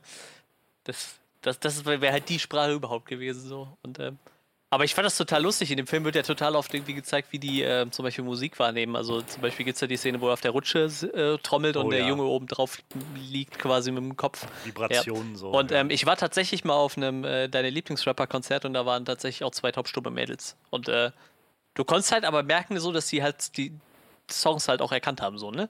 Also wenn halt so, die haben dann immer geguckt, wenn halt geredet wurde, okay, war es denen halt egal so, aber wenn dann der Song anfing so, und du konntest halt so merken, die haben sich dann so angeguckt und dann hast du immer so gemerkt, so, ah ja, das ist der Song und dann fingen die halt an zu tanzen so, ne? Und du, du wusstest halt, die hören halt im Endeffekt nichts, aber diese Bassvibrationen, gerade bei so einem Hip-Hop-Konzert, sind ja schon enorm. Und äh, das war halt für die total gut zum Tanzen so, ne? Und die haben halt super rhythmisch auch dazu dann getanzt irgendwie, ne? Fand ich, fand ich halt total spannend. Das hat auch schon wieder bald 15 Jahre her so, aber da kann, ich- da, das ist so, so, eine, so ein Konzerterlebnis, was irgendwie so hängen geblieben ist. Und das hat mich in dem Film halt immer die ganze Zeit daran erinnert, auch wenn sie dann so die Hände auf dem Klavier haben und so. Die spüren halt zwar nur die Vibration, aber irgendwie darüber nehmen die halt Ja. schon echt viel wahr dann. Das ist schon krass. Ja, ich, ich mag halt, dass der Film so unglaublich real wirkt, einfach an so vielen Stellen. Also es gab nur ganz wenige Stellen, die so dieses typische Hollywood-Feeling hatten. So dann dieses, so das ist halt eine, eine dramatische Szene aus einem dramatischen Film, sondern auch die Kamera ist ja letztendlich immer sehr, sehr so fast schon handshaky, so nah Ja. dran gewesen. Es fühlte sich einfach sehr lebensnah alles an. Und ähm, ich, ich will auf jeden Fall nochmal drauf eingehen, ähm, wie großartig ich die beiden Performances fand. Also eigentlich drei Performances im Zentrum. Also Riz Ahmed, Olivia Cook und halt Paul Rachi, Rachi Mhm. wird der ausgesprochen, der Joe gespielt hat. Ich fand die alle drei so großartig. Und gerade bei Riz Ahmed und Olivia Cook war, es ist der, also ich war so überwältigt, was die für eine Chemie miteinander hatten. Gerade auch aus der Position, dass ich jetzt gar nicht erwartet hatte, dass da irgendwie so eine so, eine so ein Beziehungsdrama in irgendeiner Form draus werden würde. Aber allein schon am Anfang, also wenn man sieht, wie er so langsam sein Gehör verliert und oder so schnell sein Gehör verliert und äh, sie, wie sie da mit ihm umgeht, ich, das hat Bände gesprochen, fand ich. Es gab so diesen einen Moment, dieser Shots hat sich mir so eingebrannt. Da saßen sie ähm, in so einem, ich weiß nicht, so einem Restaurant oder wo sie da saßen und er hat ihr halt irgendwie so ein bisschen was erzählt. Sie hatten gerade noch äh, mit diesem Hector telefoniert gehabt und dann sitzt er da und, und er, nachdem er irgendwie auch nicht mehr weiter weiß, und dann lässt er einfach so den Kopf so verzweifelt in seine Arme senken und sie, der Shot ist so, dass man sie von hinten sieht, wie sie ihn einfach anstarrt und so. Du siehst ihre Verzweiflung und ihre Ängste und all das, was halt im Nachhinein so viel mehr Sinn macht, wenn man weiß, welche Geschichte die schon miteinander hatten und dass sie weiß, dass er halt heroinabhängig war, dass das jetzt alles zurückkommt, diese Ängste, dass er zurückfällig wird und was da alles passieren kann, was sie überhaupt machen können und so. Und das, das kam so durch in dieser Beziehung der beiden. Und ich, auch da, ich, ich, ich ziehe den Hut davor, dass der Film nicht den Weg gegangen ist, zu sagen, und dann kommt raus, sie hat ihn abgeschossen, während er weg war und ihn betrogen oder sowas. Weil da gab es Ja, Momente, wo ich genau das ja. erwartet habe, dass der Film jetzt in diese Richtung gehen würde. Aber eben nicht. Genau das macht der Film dann nicht, weil diese Beziehung funktioniert eben nicht so von den beiden. Die wurde auch nie so aufgezogen. Und das ist auch so klar, dass diese zwei Leute, wie gesagt, die, die hängen seit vier Jahren aneinander. Die haben vor vier Jahren irgendwie ineinander Halt gefunden, als sie gerade völlig am Ende waren. Ähm, so er mit, seinem, mit seiner Heroinsucht scheinbar und sie konnte irgendwie den Suizid ihrer Mutter nicht, nicht verarbeiten. Und naja, seitdem leben sie irgendwie auf der Straße, was irgendwie auch nicht so das, beste Ding ist, aber irgendwie haben sie sich halt gegeben in der ganzen Zeit. Und natürlich geben die sich nicht einfach so auf. Und ja, also das, das war halt schon, das war so, es, wie gesagt, es ist alles so nachvollziehbar, diese Emotionen, die da drin stecken. Und ich finde das halt ganz stark, dass der Film das schafft, nie so, nie so aufgesetzt daherzukommen, sondern alles fühlt sich echt an und so nachvollziehbar. Und am Schluss komme ich trotzdem beim Schauen zu dem Ergebnis, ähnlich wie die Figuren, so, ja, es, eure Zeit ist einfach gekommen, so, das war's jetzt. So, es ist Zeit, dass ihr irgendwie getrennter Wege geht. Und ja, also die Schauspieler haben das so großartig gemacht, ich, also muss ich, muss ich einfach nochmal sagen, so, ich finde Wahnsinn von den, von den vielen, vielen leisen Momenten, die dieser Film hat, so im Schauspiel, über auch gerade die von Riz Ahmed, der manchmal dann einfach auch einfach diese, diese Ausbrüche hat. Also gerade auch dieser erste Moment, wo er sich in den Raum setzt, um zu schreiben morgens und dann da sitzt und irgendwie so hin und her springt von, ist das alles lächerlich und, und seltsam und zertrümmert er irgendwie seinen Bagel, den er da hat und dann steht er auf, dann schreit er rum und so. Und das ist halt, es ist so nachvollziehbar, mhm. einfach so, so greifbar. Ähm, Wahnsinn, Wahnsinn. Ich bin echt unglaublich beeindruckt von dem Schauspiel. Ja, äh, ich habe gelesen, dieser Paul Racci ist halt tatsächlich auch aus der äh, aus der heißt es dann Tauben, Tauben-Community. Also er ist halt wirklich äh, taub, der Schauspieler. Und äh, lustigerweise habe ich gerade gelesen, er ist äh, Frontmann einer äh, Black Sabbath Tribute Band für äh, Taube halt, ne? Also die, die er performt ja halt mit, äh, mit, mit, mit äh, Zeichensprache. ich schon, ist schon irgendwie geil. Scheint ein cooler Typ zu sein irgendwie. Ja, auch die, ähm, die, die, ähm, Diane, Diane heißt sie, glaube ich. Lauren Ridloff ist wohl auch eine äh, taube äh, Schauspielerin, die wohl auch mittlerweile bei The Walking Dead mitspielt. Also die, die Lehrerin quasi, ne? Ähm, die bei, spielt wohl bei The Walking Dead mittlerweile mit und wird wohl auch bei, äh, bei den Eternals mitspielen. Ah, ja. Eternals, ja, genau. Eternals. Stimmt, ich erinnere mich auch, dass sie damals angekündigt hatten, dass eine von den äh, Taubstummen Ja. Also ähm, sie haben da scheinbar sehr viel Wert auch drauf gelegt, dass da dann auch wirklich äh, taube Schauspieler gecastet werden oder Leute aus der Community halt, die man da irgendwie für einbauen kann. Ich gehe auch fast davon aus, viele von den Kindern waren wahrscheinlich wirklich taub, weil ich glaube nicht, dass du so vielen Kindern irgendwie die Zeichensprache beibringen kannst. So, ich gehe fast davon aus, die haben mhm. sich da irgendwo wirklich ein paar eine Klasse oder eine Schule gesucht für, für, für taube Kids und haben die dann da mit eingebunden, so, ne? Ich glaube, das, glaub, das gibt so im Film dann auch ein bisschen mehr Authentik so und ähm, ich glaube, noch, noch beeindruckender ist es dann halt irgendwie, dass halt äh, ein Schauspieler, der halt eigentlich hört, dann sich da reinversetzen muss und dann halt auch irgendwie sag mal, neben diesen Leuten so, so, so performen muss, sondern halt auch so abgeliefert hat. Ne?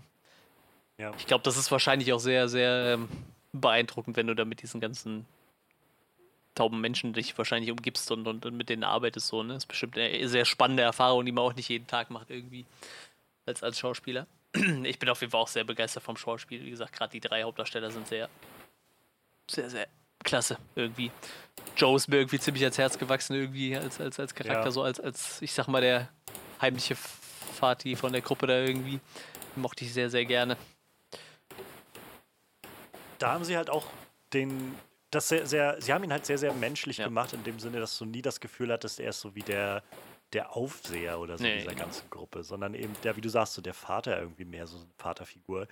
Es gab diesen Moment, wo er wo er dann Ruben am Anfang halt reingebeten hatte, nachdem er da an dem Dach gewerkelt hat und so. Das war ja quasi direkt nachdem er sich in den äh, an den Computer geschlichen hatte und Mail geguckt hatte. Und also mein erster Gedanke war gleich, okay, jetzt, jetzt hat der rausgefunden, dass der ne, mit der Mail, dass er da irgendwie an den Rechner gegangen ist und jetzt gibt es dafür irgendwie die Quittung oder so. Und dann, dann fängt er halt an und macht halt, macht halt auch irgendwie so ein bisschen, so ein bisschen Druck mit so einem, so was soll das jetzt, was du hier gerade machst? Und dann wird aber doch irgendwie relativ schnell klar, dass er halt nicht irgendwie groß belehrend daherkommen will oder so, sondern einfach so ein, so, ich glaube, du brauchst jetzt einfach, also was du brauchst, ist, dass du dich mal damit auseinandersetzt, in welcher mhm. Situation ja. du bist und dich nicht ständig mit irgendwas beschäftigst und dich auf irgendwas, irgendwie dein Ziel anpeilst, dass du dahin gehst und das machst und dieses machst, sondern du musst dich einfach mal, ja, wie er sagt, hinsetzen und dann irgendwie die, in dieser Stille ankommen. Ähm, und wahrscheinlich einfach mal dich damit auseinandersetzen, wer du jetzt bist und was du eigentlich gerade machst und wohin du willst und so. Und das kam halt immer auf so eine unglaublich unterstützende Art und Weise rüber und, und einfühlsame Art und Weise, dass man halt auch gesehen hat, dass ihm das das Herz gebrochen hat, als er dann zum Schluss da saß und meinte irgendwie, ich, du, du, musst jetzt gehen, so, ja. das, du kannst nicht hier bleiben. So. Vorher pumpt er noch um Geld an. ja, ja. Ja. Halt wirklich ja, wie so ein Junkie. Ne? Und auch da, auch wie er das kommuniziert hat, zu sagen, so, ich weiß nicht, in welcher Situation du gerade bist, ich weiß nicht, was passiert ist, aber ich kann dir nur sagen, von der Position, wo ich gerade bin, wirkst du wie ein Junkie, der gerade hier nach, nach Geld pumpt, so irgendwie. Auch einfach diese Art und Weise, wie er das rübergebracht hat, das war, ohne irgendwie mit dem Finger so groß zu zeigen, sondern so, ein, so eine unglaublich verständnisvolle Rückmeldung, zu sagen, Dude, ich, ich weiß nicht, was bei dir alles abgeht, aber was jetzt gerade rüberkommt, ist nicht gut. Also ich glaube, dir geht es nicht gut gerade. Ja.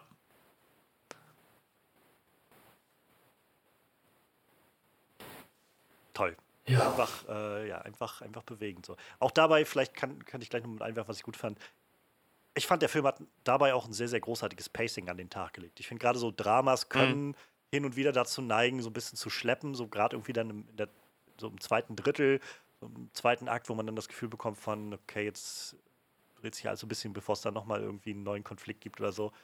Aber ich, es gab halt irgendwann einen Moment, wo ich irgendwie aufs Klo musste und dann drückte ich irgendwie Pause und hatte gesehen, da war dann irgendwie schon eine Stunde fünf oder so rum und da dachte ich so, was, das war schon über eine Stunde rum? Habe ich jetzt nicht gedacht, so der Film, ich dachte jetzt, der, weiß ich nicht, geht noch eine Stunde oder sowas. Aber nee, war dann, war dann auch schon fast vorbei gef gefühlt. Ja, das stimmt. Pacing war gut. Was ich halt auch ziemlich krass fand, ist halt, ich meine, wir haben es zwar eben schon mal erwähnt irgendwo, aber halt diese ähm, soundtechnische Untermalung, was sich ja meist sehr oft einfach durch Abwesenheit von Sound äh, irgendwie aus, aussetzt. So, also ich finde, in den richtigen Momenten baut der Film halt äh, irgendwie eine unglaubliche Stille ein irgendwie. Ähm, Gerade am Anfang, wenn, wenn, wenn ihnen das so das erste Mal überkommt, so und, und, äh, man dann einfach nichts mehr hört und stellenweise einfach aber auch so Szenen, wenn er irgendwie da, ich glaube, da war er auf dem Weg zu seinem Wohnmobil und über so ein Feld streift und du hörst halt einfach nur so ein bisschen Rauschen vom Wind und sonst einfach gar nichts. So, ich glaube, der Film hat halt so ge gefühlt ab, ab, ab dem Moment, wo er taub wird, auch fast keine musikalische Untermalung mehr irgendwie. Das war dann irgendwo nur davor, bis auf diese Momente, wo halt live irgendwie Musik eingespielt wird. Ähm, fand ich sehr, sehr gut umgesetzt und ich glaube, das ist bei einem Film, der sich gerade mit Gehör auseinandersetzt, auch echt wichtig so. Und äh, wie gesagt, gerade dann die letzte Szene, ne, wo, wo er einfach, die, du hörst halt noch diesen Lärm von der Stadt und dann nimmt er halt diese Implantate ab und du hörst halt einfach so die letzten, weiß ich, 30 Sekunden siehst du nur noch sein Gesicht, der hört nicht, nichts mehr und du hörst nichts mehr und dann siehst du noch, wie er so, ich sag mal, so ein leichtes Lächeln aufsetzt irgendwie noch und dann ist der Film halt zu Ende irgendwie. Das, Ja, also dieser Friede Ja. stellt sich halt so ein Genau. bisschen Ja. ein. das ist halt, wie gesagt, äh, soundtechnisch ganz groß, behaupte ich mal. Also sehr, sehr gut umgesetzt. Hat mir sehr gut gefallen. Ich war halt echt gespannt, also als der Film dann losging und dann auch klar wurde, irgendwie gerade am Anfang, dass, dass der Film wohl immer mal oder auch seine Position einnimmt und man eben alles nur gedämpft hört oder gar nicht hört Ja. oder wie auch immer, ob der Film das jetzt durchziehen würde und bis zum Schluss dann irgendwie so, Ja. so stumm bleiben Wäre würde. auch interessant gewesen. Ja, habe ich auch überlegt. Ähm, aber es waren auch dann irgendwie sehr interessante Sprünge, wo der Film dann das gebrochen hat, an, eben an diesen Momenten, wo man, wo man gesehen hat, wie er irgendwie am Esstisch saß mit den anderen äh, in dieser Community und die alle gesprochen haben oder sich halt unterhalten haben in Gebärdensprache und man so aus seiner Position alles so gedenk, gedämpft gehört hat und irgendwann mal die Außenposition hatte und was da einfach für ein, für ein für ein Lärm am Tisch ist, einfach, weil alle auf den Tisch klopfen und irgendwie sich gegenseitig und so und einige lachen laut auf und so fand ich, fand ich ganz faszinierend, das so mitzukriegen. Und es gab auch diesen Moment, wo er nachher sein Schlagzeug im, im, äh, im Van, da im, im Bus wieder aufgebaut hatte und gespielt hatte. Und so einen Moment hatte ich das Gefühl von, ah, jetzt wird wer kommen und ihn dafür ankacken, dass er wieder in seinem Van ist. Und da dachte ich so, woher sollen die das wissen? Die sind noch alle, ich kann das gar nicht hören. So. Ich, ich, für einen ganz kurzen Moment hatte ich denselben Gedankengang und dann bin ich zum selben. Das habe ich aber gekommen. öfter in dem Film gehabt, irgendwie auch in dem Moment, wo er den, den Bagel da zerkloppt und die ganze Zeit rumschreit. Und ich dachte so, Alter, gleich reißt irgendwer die Tür auf und guckt, ob dem was, mit- was mit dem Typ abgeht. Und ich so, nee, den hört halt einfach sowieso keiner. So, ne? den, dem Raum kann der theoretisch erstmal machen, was er will, weil es sowieso keiner mitkriegt. Ob der da jetzt gerade den Bagel zerkloppt oder rumschreit, ist den anderen wahrscheinlich gerade erstmal egal. So, die kriegen es sowieso nicht mit. Wo man ja nicht weiß, wie, wie wenig die wirklich hören. Ne? Könnte ja sein, dass der eine oder andere noch ein bisschen was hört, wenigstens. Aber ich gehe mal davon aus, äh, durch zwei, drei Wände werden die da alle nichts mehr hören. Jetzt bist Ja. du wahrscheinlich noch nicht Teil dieser Community irgendwie. Ach ja. Ein schöner Film. Tolles Ding. Ja, Amazon hat immer mal so ein paar sehr knackige Sachen da so auf Lager. Also der Film ist ja auch letztendlich, ich glaube wahrscheinlich, ich weiß nicht, ob der für Amazon produziert wurde, aber er ist auf jeden Fall so als Amazon-Produktion Ja, ja, klar. verkauft worden jetzt oder rausgestrahlt worden. So den haben sie ganz offensichtlich gekauft in irgendeiner Form. Ähm, weiß nicht, gibt es immer mal so ein paar gute. Also ich hier The Big Sick habe ich bei mir auch im Schrank stehen, das ist auch so eine Amazon-Produktion. auch so ein tolles, so eine Tragikomödie, würde man wahrscheinlich sagen. Irgendwie ganz, ganz einfühlsam und, und erfrischend irgendwie. Ja, bin ich, bin ich sehr froh, dass das, äh, dass das so zugänglich ist. Ja. Ja, das ist auch so ein Film. Der wäre wahrscheinlich im Kino auch eher ein bisschen untergegangen, glaube ich. Hab ich so das Gefühl. Der ist halt schon irgendwie ein bisschen nischig, so habe ich das Gefühl. Klar, Dramen kommen immer ganz, ganz, ganz. Ja, weil ob die ganz gut ankommen, weiß ich nicht. Aber die haben halt immer so ihr Publikum, glaube ich. Aber Ich weiß nicht, also ich meine, Ritz Ahmad ist halt irgendwie schon ein bisschen bekannterer Schauspieler, aber so, der wird halt die Massen auch noch nicht ziehen, irgendwie, glaube ich. Und ich glaube, das ist halt so ein Film, der. Ich weiß jetzt nicht, ob der so mehr Aufmerksamkeit kriegt, aber ich glaube, die Chance, dass ihn mehr Leute gucken, weil er halt quasi jetzt Ja. auf Amazon ist, ist halt äh, ge- gegeben, denke ich irgendwie. Dass, mehr Leute ihn vielleicht gucken, die ihn wahrscheinlich nicht im Kino geguckt hätten, sagen wir mal so. Und Ja. dann kaufst du ihn dir ja auch nicht auf DVD, weil kennst ihn ja nicht, hast du wahrscheinlich noch nie was von gehört. Das ist es halt immer. Wie kommt man dann drauf? Ja. So, das ist dann die Vermarktungsgeschichte dahinter. Ähm, ich glaube, ich muss noch ein, ein bisschen zurückrudern mit meinem, mit meinem Statement zu Amazon gerade, denn mir fällt gerade ein, dass ich in der letzten Woche in Amazons Original Binge Reloaded reingeguckt habe. Ich weiß nicht, ob ja, ihr das ja, da hatte mitbekommen ich gar habt. keinen Bock drauf. Ähm, Ja. Ich äh, habe davon ich gehört, das soll habe, nicht gut ich sein. habe die ersten drei Minuten oder so geguckt, so vier oder fünf Skits oder was auch immer das waren, und danach ausgemacht. Und ich kann nicht sagen, wie erschrocken ich war, dass sowas gemacht wurde. Weil es nicht. Es ist. Es ist für mich ein absolutes Rätsel, wie, wie diese Serie geschrieben wurde und produziert wurde und gecastet wurde und die Schauspieler unter also halt mit, mit bekannten auch Schauspielern, jedenfalls Michael Kessler ist irgendwie recht bekannt. Ähm, der eine Typ, dessen Namen ich jetzt vergessen habe, ist auch aus der Ja, Heute Jo Show. so Joyce Egg ist eine relativ große Influencerin, ne? die ist auch relativ bekannt, aber dass niemand an irgendeiner Stelle, nicht mal als sie das Ding abgedreht hatten und als sie dann ins Editing gegangen sind und kein, dass niemand an irgendeiner Stelle gesagt hat, das können wir nicht veröffentlichen. Das ist einfach. Da, es gibt nichts Lustiges daran. Nichts. Ich bin, ich bin überwältigt gewesen davon, auf der negativsten Art und Weise, wie unlustig das ist. So, das ist halt, selbst, guck mal, sowas wie Switch Reloaded oder sowas, ist sowas, wo ich sagen würde, ich denke, wenn ich dahin jetzt zurückgehen würde, würde ich auch nicht mehr viel darüber lachen. Ich glaube, die Zeit ist vorbei für diese Art von Humor. Aber selbst zu der Zeit wäre dieses Binge Reloaded damals rausgekommen, wäre das schon unterste Schublade gewesen. Einfach absolut unwitzig. Ich kann, ich, es ist mir ein Rätsel. Ich bin einfach immer noch überwältigt davon, dass dieses Ding überhaupt existiert. Und dass Leute dazu gesagt haben, das machen wir und bis zum Schluss niemand gesagt hat, das können wir nicht rausbringen, das ist einfach nur Müll. Es gibt nicht einen Moment, der, dann, der auch, einen auch nur irgendwie zum Lachen bringt darin. Nichts davon ist auch nur irgendwie kreativ oder sonst was. Ich, ich begreife es nicht. Es ist mir echt ein absolutes Rätsel. ja, ich habe tatsächlich auch Ja. nur Schlechtes davon gehört, tatsächlich. Und äh, tatsächlich, äh, ich verfolge halt diese Joyce auf Instagram und die hat das dann auch ein bisschen so angepriesen, wie so, ja, äh, als geistiger Nachfolger von Switch Reloaded und ich dachte schon so, nee, ich glaube, das funktioniert so nicht. Ja, bloß Influencer machen ja in erster Linie auch Ja, Werbung ja, sich das. selbst. Also. Nee, also wie gesagt, ich, ich habe da nicht wirklich äh, Hoffnung für gehabt. Und wenn ich mir hier gerade so durch, durchgucke, was sie so parodieren, also 90% von den Sachen würde ich mir halt im Fernsehen auch freiwillig nicht angucken, so als das Kacke ist, ne? Na gut, die parodieren halt auch angeblich sowas wie The Witcher, so ich will mir das eigentlich gar nicht angucken, was sie da parodieren, aber die par parodieren Mario Barth deckt auf. Wo ich mir denke, Mario Barth deckt auf ist doch schon gefühlt eine Parodie auf alles, was irgendwie si- sinnig ist. Was guten Geschmack angeht.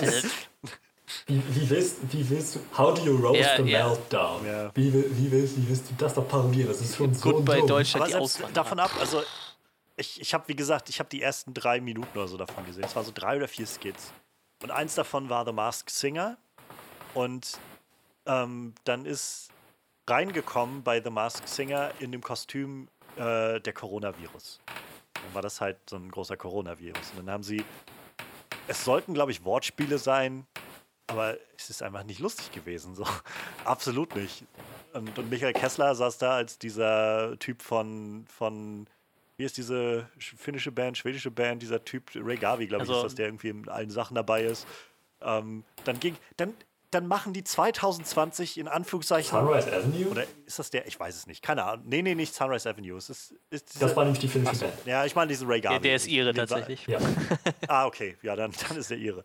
Ähm, und dann, äh, dann, dann machen sie 2020 allen Ernstes eine in Anführungszeichen Parodie von Das Traumschiff. Ja, ja. Ich, boah. Und, und das war dann die, auch das Skit, wo ich dann gesagt habe, okay, das, die Zeit, ich wollte das nur irgendwas zum Essen nebenbei anmachen und habe dann gedacht, nee, das, das, das klemme ich mir. Da bleibt dann das, das Essen, das kommt dann wieder raus. Also dann, äh, ich weiß nicht, dann macht ihr da irgendwelche, ich kann, kann es gar nicht mehr zusammenfassen, es ist einfach so dumm. Es ist so Wie gesagt, wenn du dir hier die, die, die äh, Liste anguckst von Sachen, die die parodieren, den Check24 Werbespot. Die parodieren die, der Bachelor. Und Dennis aus Hürth, das Sommerhaus der Stars, also schon dieses ganze Trash-TV.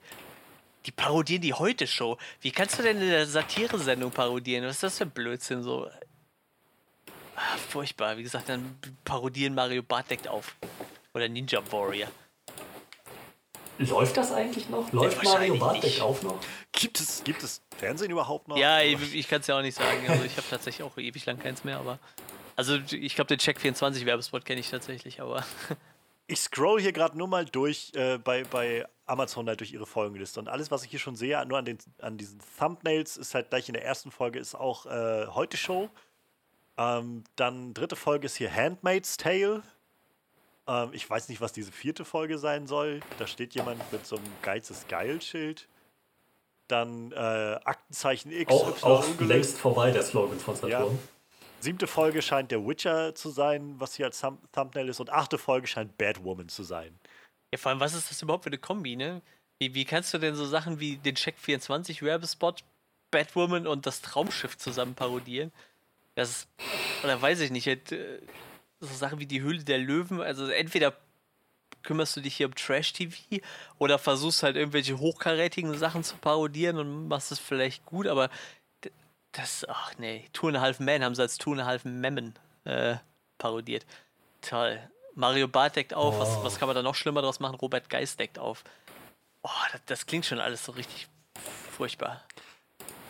Also, was ich halt gelesen hatte, nachdem das rauskam, gab es halt auch so ein bisschen Backslash bei, oder einfach großes so Shit-on bei, bei Twitter, wie scheiße das ist. Und da hatte sich dann jemand gemeldet von den Autoren und meinte halt, um das mal kurz aufzugliedern, wie das läuft. Ich habe im Sommer irgendwie für zwei Wochen dafür geschrieben, ohne dass ich mit irgendjemandem sprechen durfte oder konnte von den Produzenten. Die haben einfach gesagt, schreiben Sie uns ein paar Skits. So, und äh, die habe ich denen hingeschickt und stelle jetzt, jetzt mittlerweile davon, danach fest, dass halt davon zwei sind drinne geblieben und die haben sie komplett umgeschrieben. So.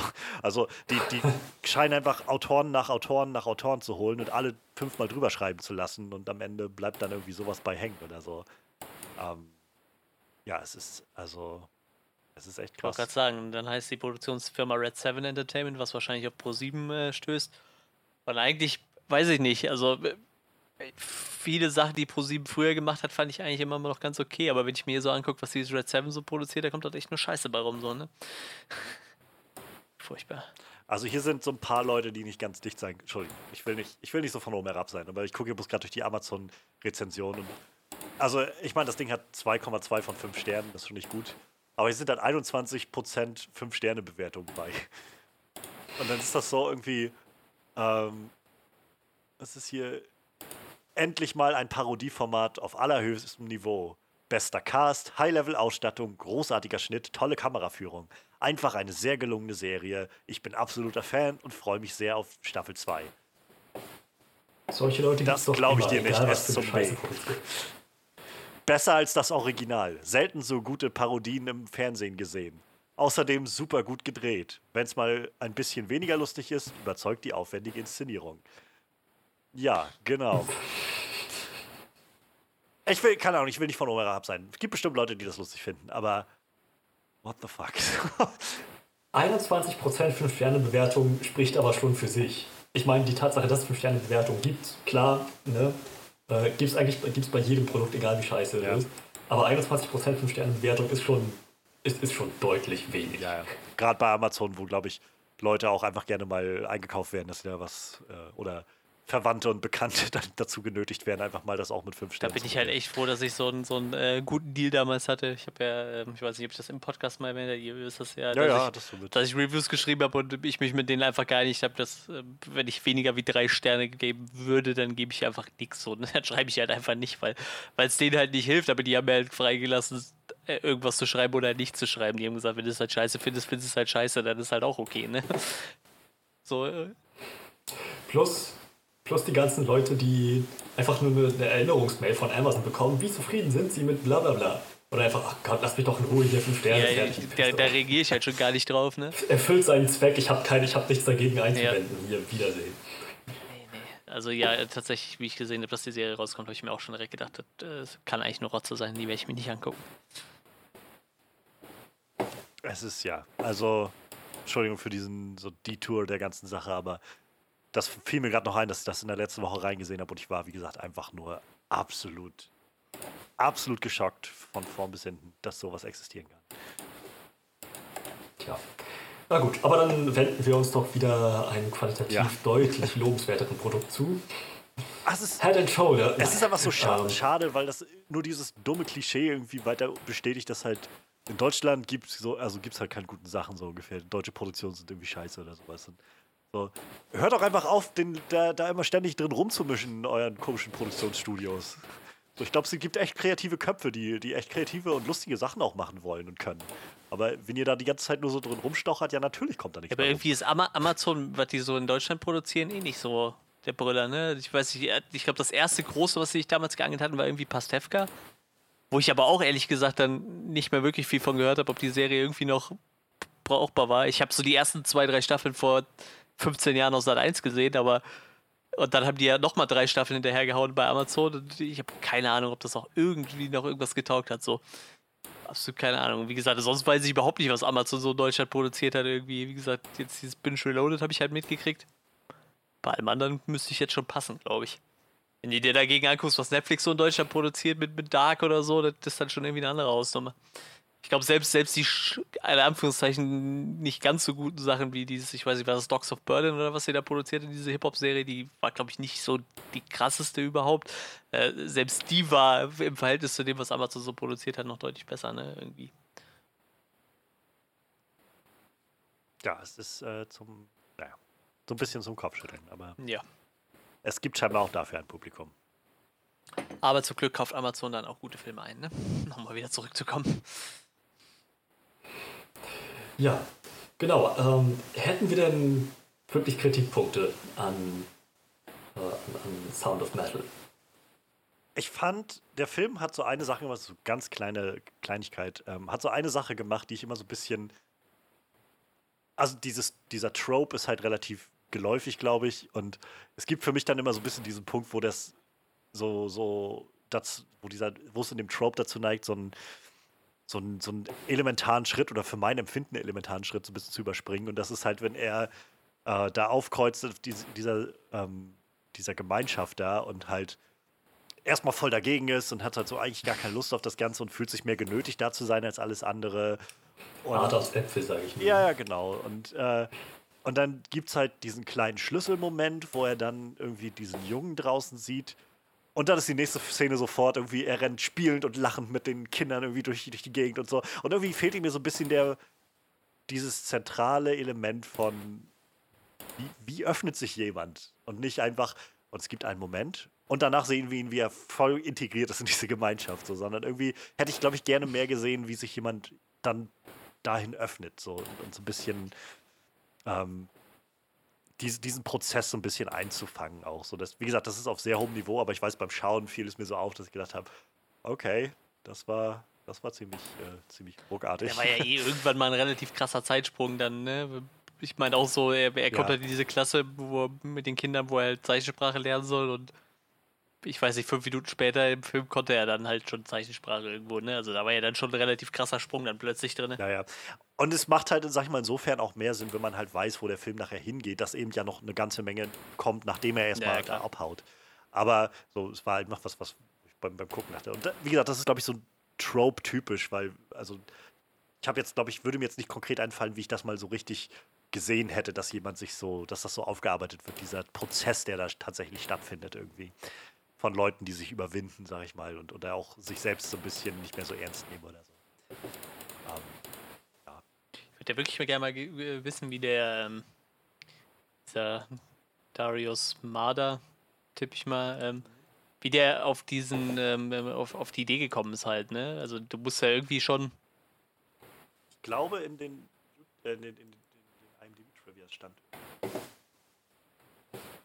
Er hat wohl scheinbar, ähm, nee, er, er hat das Ganze basiert auf einer unfertigen Doku-Fiktion von jemandem namens Derek Cianfrance oder so.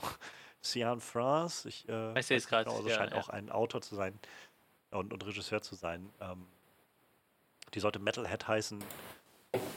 Und äh, ja, das ist scheinbar nie durchgekommen und er hat dann diese Idee so ein bisschen aufgegriffen und den auch scheinbar nochmal persönlich gefragt, ob er dieses, diese Prämisse von einem Metal-Drummer, der sein Gehör verliert, aufnehmen kann und umändern kann. Und ja, das scheint, äh, scheint hingehauen zu haben. Ja, das ist halt, das ist halt die Frage, wie ist äh, der Kerl auf die Idee gekommen halt, ne? Ähm, ob er da irgendwie, ja. weil du musst ja schon, weiß ich nicht, sowas mal erlebt haben oder irgendwie jemand muss ja davon erzählt haben oder so, ne? Das ist ja irgendwie nichts, was du dir so aus ja. den Fingern saugst irgendwie, ne? Weil dafür ist es ja dann doch schon zu speziell.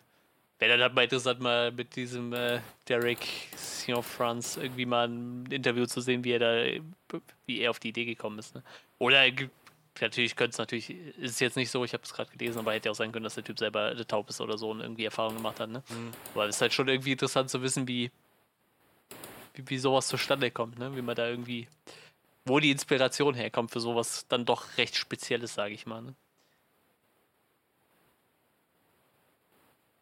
Ja, ähm, auf jeden Fall ähm, sehr, sehr interessante Prämisse, so da dahin ja. zu gehen.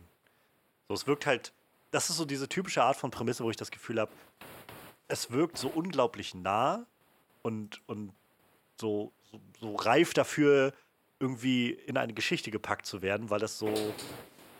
Es ist halt nicht, nicht undenkbar, im Gegenteil. Also gerade viele der äh, dieser Rockmusiker und so, die irgendwie ihr Leben lang damit verbringen, irgendwie nur in stark beschalteten Räumen zu sein, verlieren halt ihr Gehör irgendwann. So, ich glaube, großes Beispiel war jetzt gerade Brian Johnson äh, von mhm. ACDC, wo vor ein paar Jahren das hieß, ja, der Mann hat nicht mehr viel Gehör und wenn der jetzt noch mhm. weitermacht, dann wird er taub sein. Ähm, umso erstaunlicher, dass halt ein neues Album rauskam vor einem Monat oder so. Ähm, und das, also dieser Moment am Anfang des Films, wo er halt wo gezeigt wurde, wie sie da ihren Auftritt spielen, von dem ich übrigens auch dachte beim Spielen, so, ich glaube, das ist diese Art von Metal, die ich immer so unglaublich anstrengend finde. ähm, ich, ich, hoffe, der Film ist nicht voll davon. Ja, genau. aber, ähm, aber es, ich glaube, es ging halt vor allem darum zu zeigen, dass es dann das ist, wo er da sitzt und einfach drauf scheppert ohne Ende ja, ja, auf, und halt auf jede Achtel kommt ein Beckenschlag und ein, äh, oder wenn nicht sogar zwei Bassdrumschläge oder sowas. Und du so mitbekommst, so, ja, na klar, wenn du dazwischen sitzt, un, ungeschützt und so, da ballerst du doch alles weg. Ja, ja. Und, und, ich glaube, für sie war auch ich ein bisschen für ihren Charakter so ein bisschen prägend, glaube ich. Ne? Ich glaube, die hat sich so die ganzen Frustrationen ihres Lebens, ich meine, sie hat ja dann scheinbar eh ja. irgendwie noch psychisch ein bisschen äh, angeknackst zu sein, weil sie sich da ritzt und so. Ich denke mir, das sollte dann auch so ein bisschen darstellen, wie sie sich so äh, ja, äh, so die, die Frustration raussinkt irgendwie, ne? Aber ja, ich hätte es mhm. auch furchtbar anstrengend gefunden. Das fand ich halt krass, weil der Film das so ein bisschen suggeriert wie, und ja, die, die, die, die Fans sind da und fanden das irgendwie auch ziemlich dufte, so ungefähr. Und, äh, ja, ich dachte so, ich fände es, glaube ich, einfach nur super anstrengend. Ja, ja, äh, Ditto. Aber gerade bei denen, ich meine, lass mal ACDC, wo es ist. ACDC ist ja auch schon gewissermaßen Metal oder Hard Rock, wenn du so, wenn du so, wenn du so möchtest. Das geht irgendwie so vielen Musikern so, die ja. halt auf Stage, äh, stagemäßig unterwegs sind, Profis äh, sind, ähm, Bandmusiker, die halt spätestens Mitte 40, Anfang 50 auf einmal anfangen, ihr Gehör zu verlieren. Phil Collins ist fast ja. taub, hier der Sänger von ACDC, wie gesagt, fast taub. Ähm, das ist, keine Ahnung, es, erschließt sich mir persönlich auch ehrlich gesagt nicht, warum man, wenn man das macht beruflich oder wenn man das regelmäßig macht, sein Gehör nicht schützen wollen würde. So, das ist einfach so mega. Ich meine, das, das wäre vielleicht noch ein Punkt, wo ich am Anfang des Films noch so sagst, um Gottes Willen, du bist schon halb taub. Was, was machst du? Er, der Arzt hat dir gesagt, ja. du sollst dich jetzt bitte von der fernhalten. Deine erste Reaktion ist, zur nächsten Bandprobe zu gehen, als wäre nichts gewesen. Was, was, was stimmt mit dir nicht? Bist du irgendwie dumm? Ja, Denial. Ich, ohne Witz, ich könnte mir vorstellen, dass man diesen ganzen Film aufteilen kann in diese fünf Phasen der Trauer oder wie, das, wie man das nennt. Wo du so von, von äh, Denial über Anger und dann irgendwann zur Acceptance am Schluss kommst. So. ist vielleicht ein bisschen gepresst, aber könnte ich mir gut vorstellen, dass das auch funktioniert bei dem Film. Jetzt ich, ich weiß nicht, also ich, ich, bin jetzt jemand, wenn ich auf Konzerte gehe, so, auch wenn ich erster Reihe stehe oder so, ich bin halt kein äh, Gehörschutzträger, ne? So, wenn ich so mit Patrick fahre, Patrick hat dann immer irgendwie seine, seine ein bisschen hochwertigen Europacks dabei, so, und dann stoppt sich die so, also ich, ich mag das nicht, aber ich weiß halt auch nach so einem Konzert, was meine Ohren so geleistet haben, ne? Also ich habe auch schon so zwei Tage danach irgendwie noch ein Pfeifen auf dem Ohr, so, und, äh, aber ich mache das halt so, weiß ich nicht, also dass ich dann wirklich so nah an den Boxen stehe, das habe ich halt zwei oder dreimal im Jahr. Und dann stelle ich mir so vor, so manche Bands, die spielen halt so 80 Auftritte im Jahr, so die haben das dann 80 Mal irgendwie so und dann Wochen am Stück.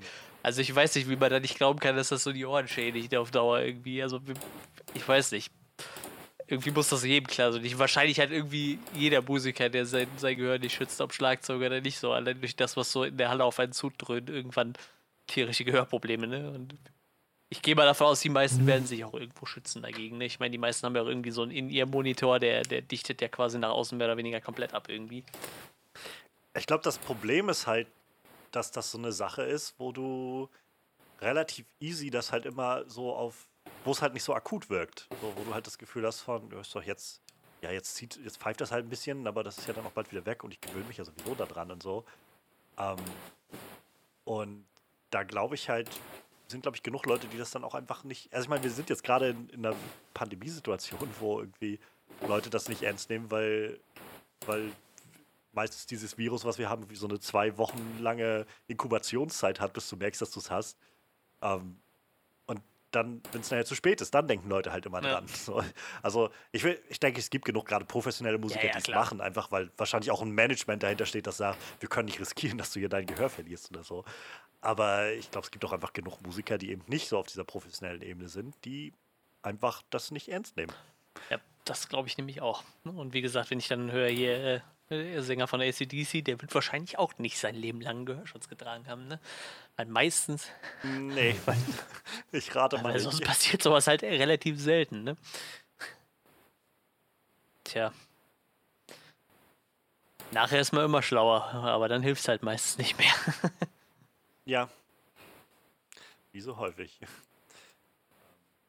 Eine Sache, die mir noch auffiel, vielleicht ist gar keine Kritik oder so, aber Mann, ähm, der Vater von Lou hat es drauf, so eine Partystimmung echt zu kriegen. und einfach zu sagen, ja, kommt mal alle ans Klavier, ich möchte mit meiner Tochter was zusammen singen ja, bei dieser ja. Happy Party. Wir singen die traurigste Ballade, die ich jemals geschrieben habe. das ist wirklich so. das war echt übel. Aber vielleicht ist da, Franzosen. Ha, vielleicht, keine Ahnung, ist das dieser französische Spirit? Die sind doch alle so egal. So, das ist halt, äh, das ist halt eine unglaublich, unglaubliche Partystimmung, die dann da im Raum ist oder so. Ich weiß es nicht. Aber das war, wo ich gedacht habe, hm, das ist ja, wow, da kommt, da kommen ja die Gefühle richtig in Wallung, wenn ihr sowas singt. Also. Ja, irgendwie schon.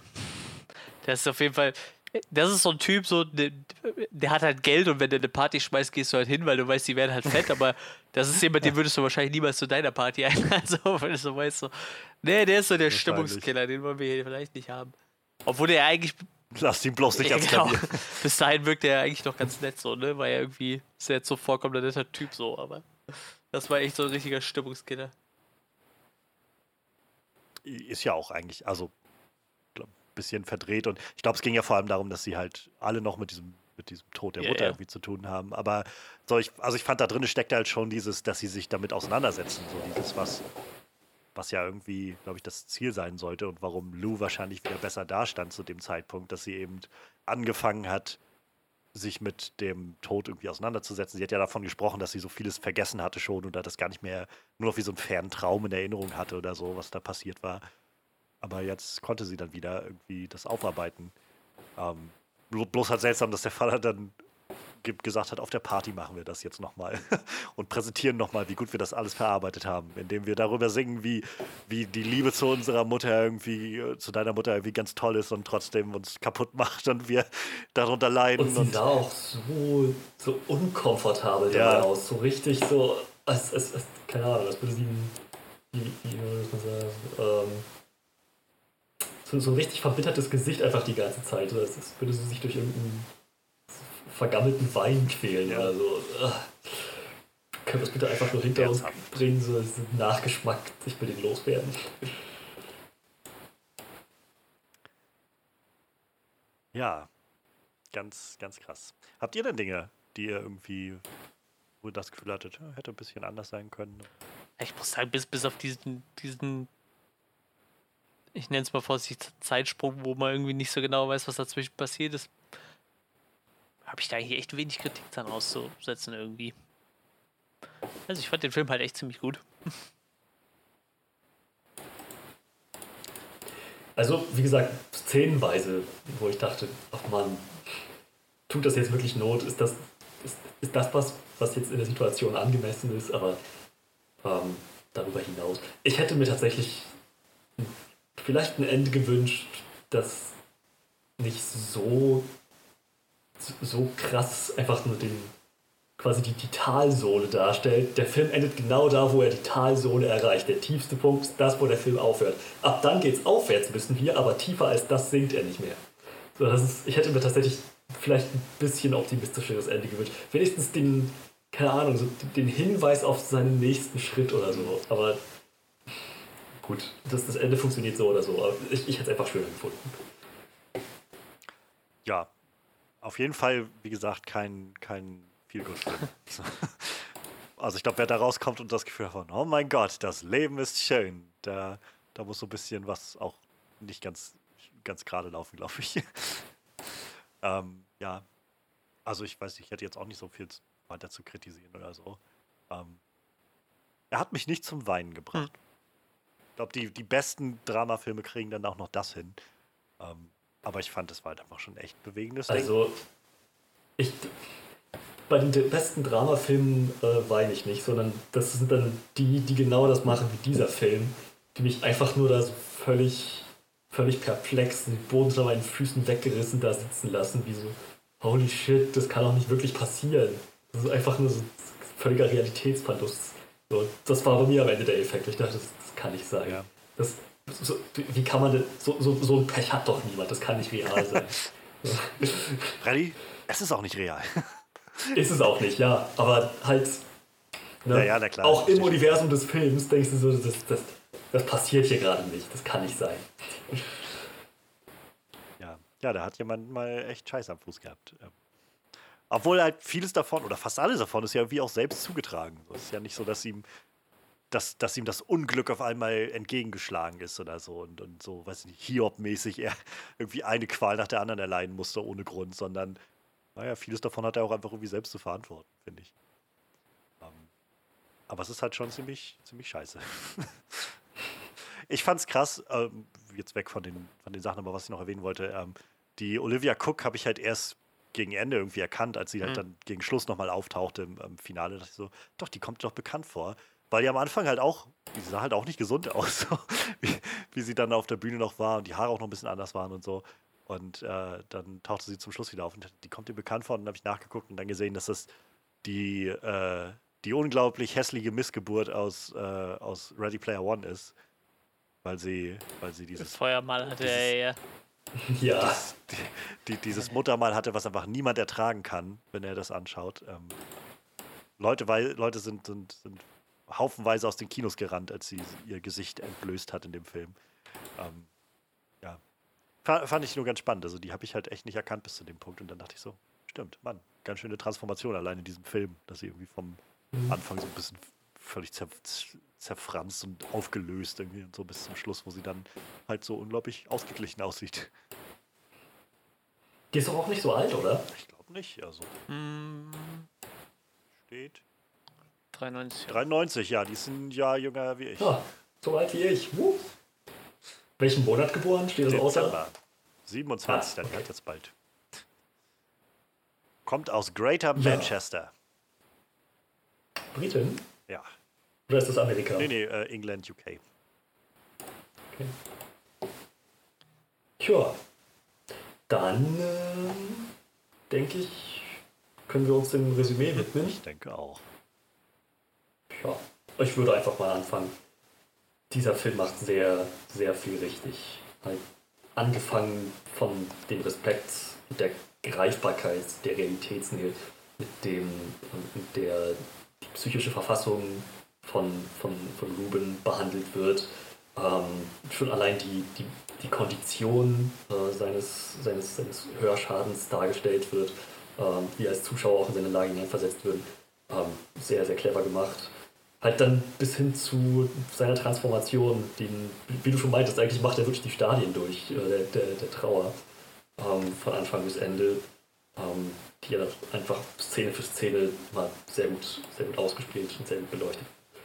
Ähm, er ist einfach zu jedem Zeitpunkt des Films glaubwürdig in, in, dem, was er durchmacht, in dem, was er tut. Reese Ahmed ist ein großartiger Schauspieler, so wie alle anderen Schauspieler in diesem Film auch, wird von gutem Schauspiel getragen. Und ja, wie gesagt, szenenweise und vielleicht das bezüglich ähm, des Endes, äh, wo ich mir noch ein paar Minuten mehr gewünscht hätte, das wäre schön gewesen. Ähm, aber ansonsten habe ich an dem Film auch nichts, nichts weiter auszusetzen. Also ich, ich denke, ich bin mein vor 10. Ja, da kann ich mich äh, eigentlich anschließen. Ich äh, bin ich bin auch echt sehr, sehr beeindruckt, was dieser Film so alles an Emotionen noch so herausgekramt hat über den Lauf. Wie gesagt, welche Wandlung der Film angenommen hat.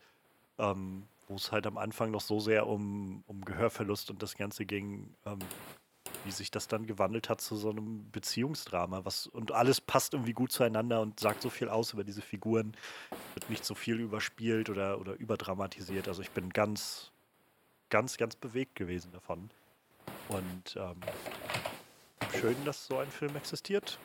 Ähm, ich bin auch letztendlich bei 9 von 10. Also tolles, tolles Ding.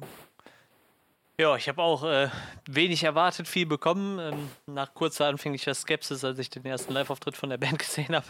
Ich dachte so, puh, der Film könnte jetzt richtig anstrengend werden, wenn es die ganze Zeit um diese Musik geht. Ähm, ja, im Endeffekt geht es ja nachher relativ wenig um Musik selber, außer vielleicht als, als Ausdrucksmedium irgendwie, um zu gucken, wie, um mal zu zeigen, wie jemand, der taub ist, mit, mit Musik umgeht. Ähm, gesagt, ich mag das Cast sehr gerne.